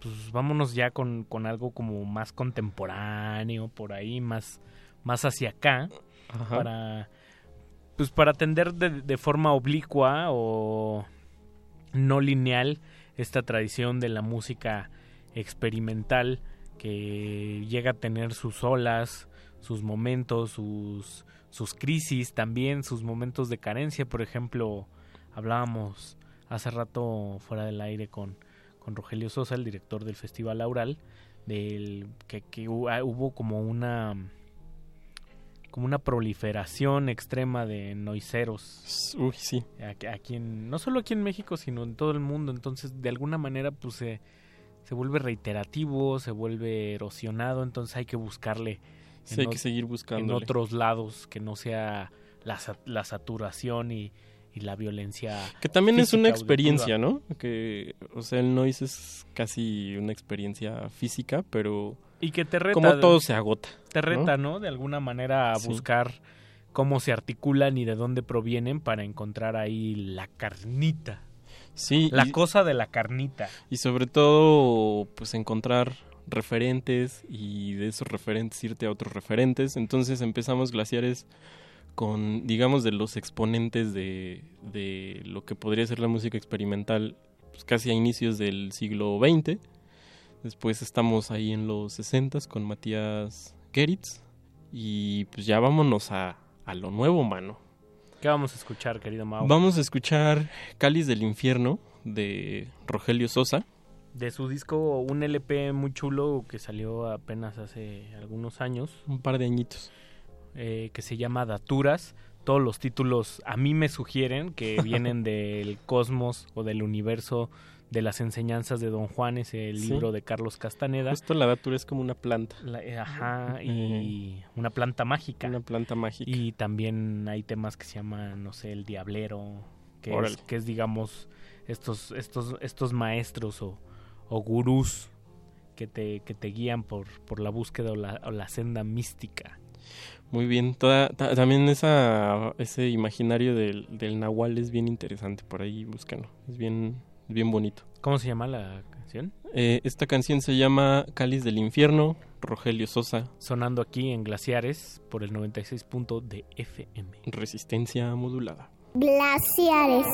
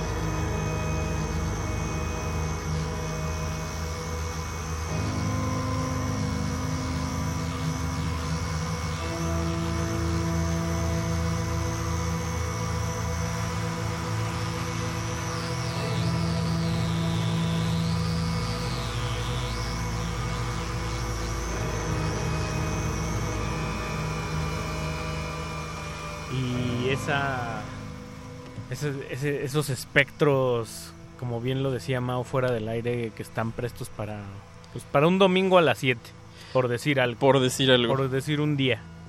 Que alguien les esté platicando ahí la historia de Caín y Abel o, o- o un Salmo 3.14 de 16. Con un salmón. Un salmón. Un salmón delicioso. Pues estamos escuchando todavía a esta pieza de Rogelio Sosa de un disco del 2014 que salió en vinil, muy bonita edición. Editado en vinil, tiene mucha onda ahí. El, el vinil sí se aprecia de, de forma razonada, digamos, de alguna manera. No, no está sacando vinil nomás por sacarlo. si pueden, consíganlo. eh, lo edita un sello europeo que se llama Bosian Records. Ajá. Hay poquitas copias, pero se puede adquirir en una edición bastante bonita de- en vinil transparente. Sí, y si no, también creo que está ahí en Bandcamp, en, con, en la página de Rogelio Sosa, los en- manda a su Bandcamp. Y en SoundCloud. Y en SoundCloud. Y lo puedes Ahí escuchar está todito. gratis. Gratis. Bueno, si pagó su wifi. Como, lo, como las mejores cosas en la vida. Pero, a lo que sigue... ¿Qué sigue, Ricardo? Un saludo a nuestra querida Lina Vázquez, que Saludos, nos, Lina. nos está escuchando, que dice que nunca sabe qué escribir, pero que nos disfruta bastante. Esa es la idea. Esa es la idea, El- sí. Lo de eliminar el... Nunca sabes qué va a pasar en un glaciares. Ni siquiera el señor productor Betoques. y además la cosa, boni- la cosa bonita de eliminar ese, ese recurso decimonónico que es la escritura y el lenguaje, digamos, eh, escrito, hablado en español, estructurado, sujeto, verbo, predicado, pues se disloque, se, se desquebraje y, y uno pues, se abandone nomás ahí a, a, a su, a su cerebro y, y los vericuetos oscuros y abismales que puedan detonar. Salir, salirse de la caja, pues. o de los sentidos. Sí, también. Qué bonito. Eh, a continuación vamos a escuchar eh, una pieza que me- para mí es de las más divertidas. Eh, se llama Hamlet para dos voces del querido exiliado que se, fue, se exilió en, en, en Holanda. Ulises Carrión, que también ya tuvo una retrospectiva ahí muy bonita, sí en el, en el Reina Sofía, pero también ya tuvo aquí una en Jumex que se llamaba Querido el lector no lea. Que luego he leído mucha gente que le- como que le molesta o le irrita o le da comezón que Ulises Carrión se ponga, entre comillas, de moda. Sí. Pero pues, de alguna manera son de esas modas chidas como, como el ejercicio o la mezclilla. Como comer bien. Sí, ¿no? sí, sí, que tienen, que tienen todo menos... Tienen menos- una funcionalidad. Y además una cosa maravillosa, ¿no? La, la historia le hizo justicia a Ulises Carrión, que es un artista extraordinario, que hace mucho clic con lo mexicano, que tiene una particularidad y una voz. Allí, en, eh, lo bien lo dijiste, el Jumex le hizo una, una retrospectiva. Sí. Muy lúdico, sin ser este... Eh, pese a que es un artista conceptual, ajá, es, es muy, es un artista muy fácil de entrarle. Y no nada más como por la cuestión poética, porque pues sí tiene, tiene mucho de eso, pero creo que también es como un acercamiento y una recargadita como que quizás aquel que se dedica a la, a la producción artística o al trabajo artístico, lo que sea, siempre es como como, como un descansito bien acolchonado donde, donde puedes caer y no, no, sé, no sé si decir entender, pero, pero vaya, hay como una empatía, como de esas cosas que luego dices, ay, claro, ¿no? Y, y es como estar eh, al lado de un tipo pues inteligente, lúcido, genial, brillante, ¿no? Y que no se siente la, la pedantería sobreintelectualizada. Para nada. Que ya tuvimos anteriormente en Glaciares un programa sobre artistas plásticos que se dedicaban a la música, pero este es distinto. Este es, sí es como, yo creo que es un acercamiento más de, de- con el lenguaje, con y, y desde la literatura, desde la poesía, desde la lírica, podría decir. Entonces, pues vamos a escuchar esta pieza que se llama Hamlet para dos voces y si le cacha ahí más o menos el- la onda, pues trata ahí medio de, de entenderle, pero es muy simple. Son reglas muy básicas y regresamos como a, a descubrir el lado de el truco de, de magia y les decimos cómo fue hecha. Entonces, Ulises Carrión Hamlet para dos voces. Glaciares. Bernardo, Francisco, Bernardo, Francisco, Bernardo, Francisco, Bernardo, Francisco, Bernardo, Francisco, Bernardo, Francisco, Horatio, Marcelos, Francisco, Marcelos, Francisco, Marcelos, Bernardo, Horatio, Bernardo, Marcelos, Bernardo, Marcelos, Horatio, Bernardo, Horatio, Bernardo, Marcellus, Bernardo, Marcellus, Bernardo, Horatio, Bernardo, Marcellus, Horatio, Marcellus, Bernardo, Horatio, Marcelos, Bernardo, Horatio, Marcellus, Horatio, Marcellus, Horatio, Marcellus, Horatio, Bernardo, Horatio, Marcellus, Horatio, Bernardo, Horatio, Marcellus, Bernardo, Horatio, Marcelos, Horatio, Marcelos, King, Cornelius and Foltemont, King, Laertes, King, Polonius, King, Hamlet, King, Hamlet, Queen, Hamlet, Queen, Hamlet, King, Queen. Hamlet. King. Hamlet. Horatio. Hamlet. Horatio. Hamlet. Marcellus. Hamlet. Horatio. Hamlet. Horatio. Hamlet. Horatio. Hamlet. Horatio. Hamlet. Horatio. Hamlet. Horatio. Hamlet. Horatio. Hamlet. Horatio. Hamlet. Horatio. Hamlet. Marcellus. Hamlet. Horatio. Hamlet. Horatio.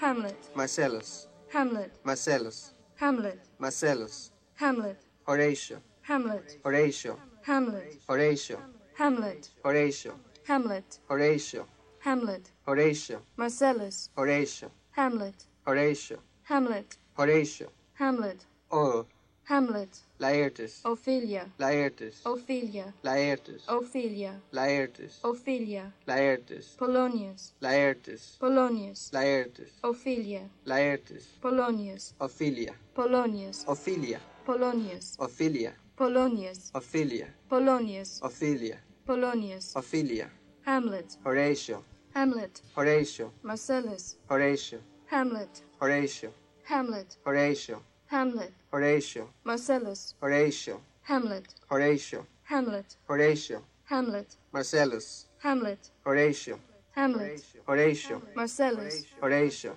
Marcellus, Horatio, Marcellus, Hamlet, Ghost, Hamlet, Ghost, Hamlet, Ghost, Hamlet, Ghost, Hamlet, Ghost, Hamlet, Ghost, Hamlet, Ghost, Hamlet, Ghost, Hamlet, Ghost, Hamlet, Marcellus, Horatio, Hamlet, Marcellus, Hamlet, Marcellus, Horatio, Hamlet, Horatio, Hamlet, Horatio, Marcellus, Hamlet, Horatio and Marcellus, Hamlet, Horatio, Hamlet, Horatio, Hamlet, Horatio, Hamlet, Horatio, Hamlet, Horatio, Hamlet, Horatio, Marcellus, Hamlet, Marcellus, Hamlet, Ghost, Hamlet, Horatio, Hamlet, Ghost, Hamlet, Ghost, Hamlet, Horatio, Hamlet, Ghost, Hamlet, Polonius, Reynaldo, Polonius, Reynaldo, Polonius, Reynaldo, Polonius, Reinaldo, Polonius, Reinaldo, Polonius, Reinaldo, Polonius, Reinaldo, Polonius, Reinaldo, Polonius, Reinaldo,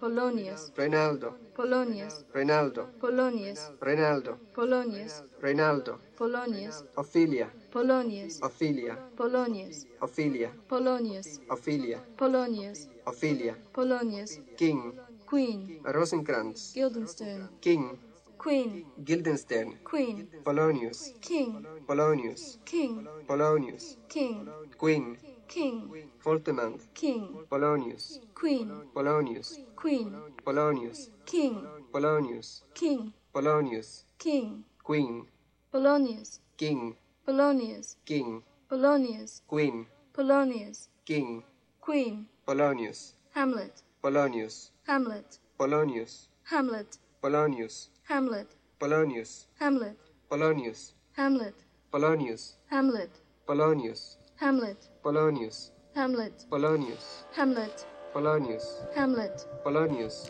Hamlet, Polonius, Rosencrantz, Guildenstern, Rosencrantz, Hamlet, Glaciares.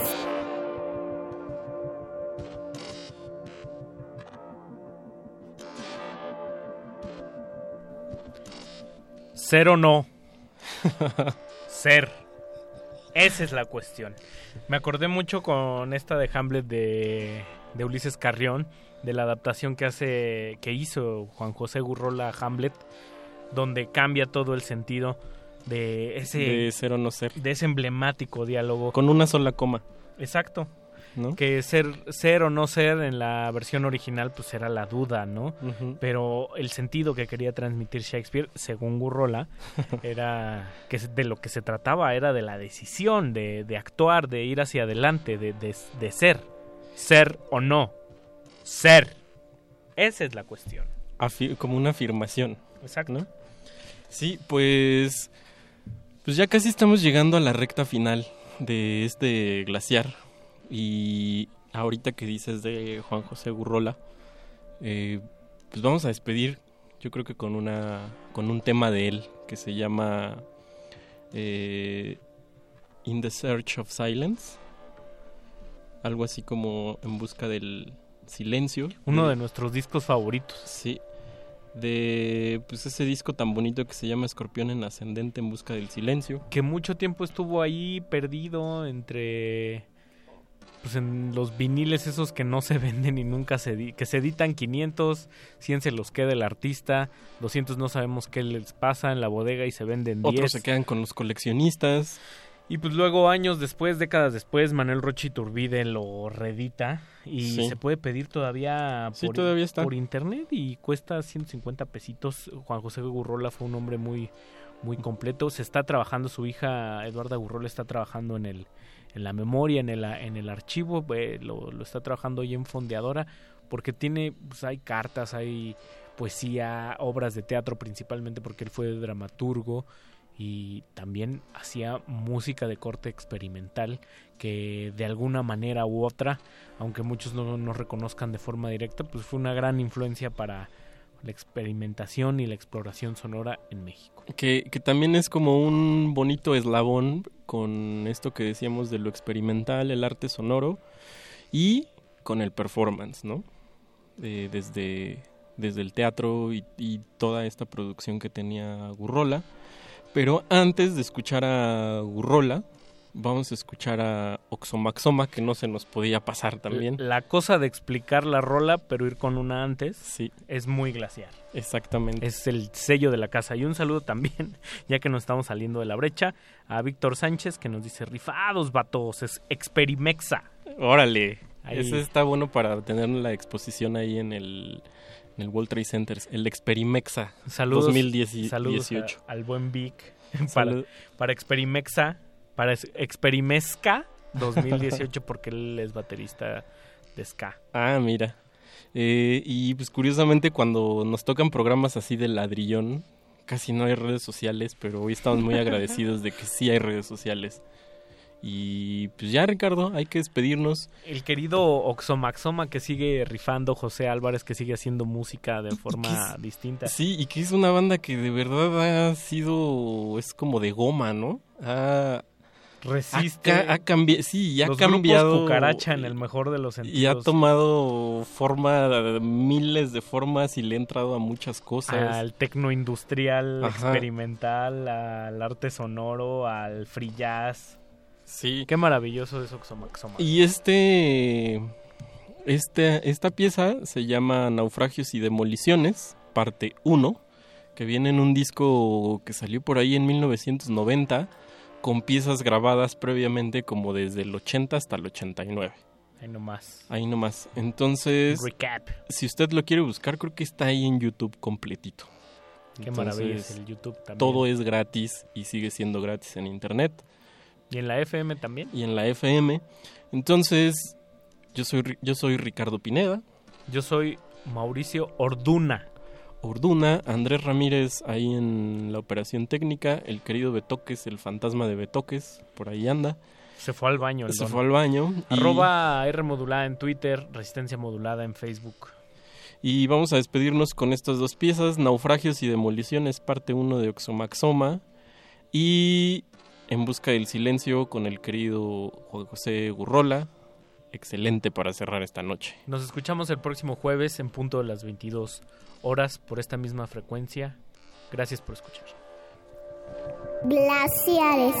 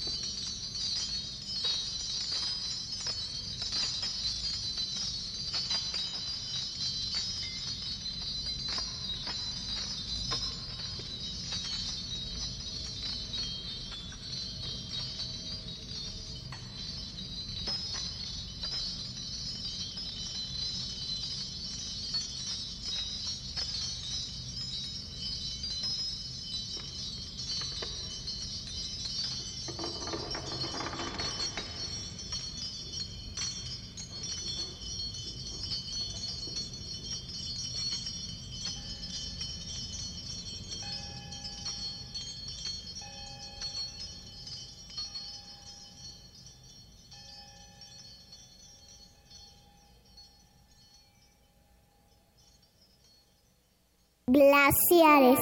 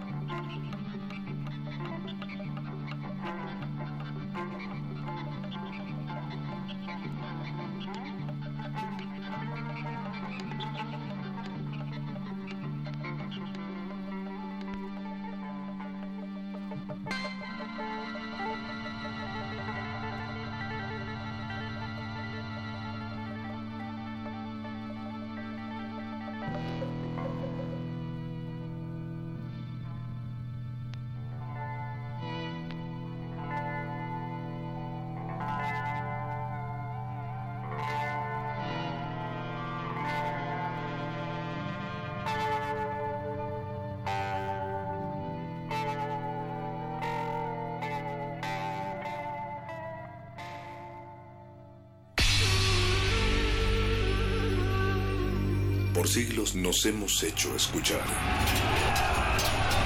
Nacimos como parte de esa inmensa mayoría.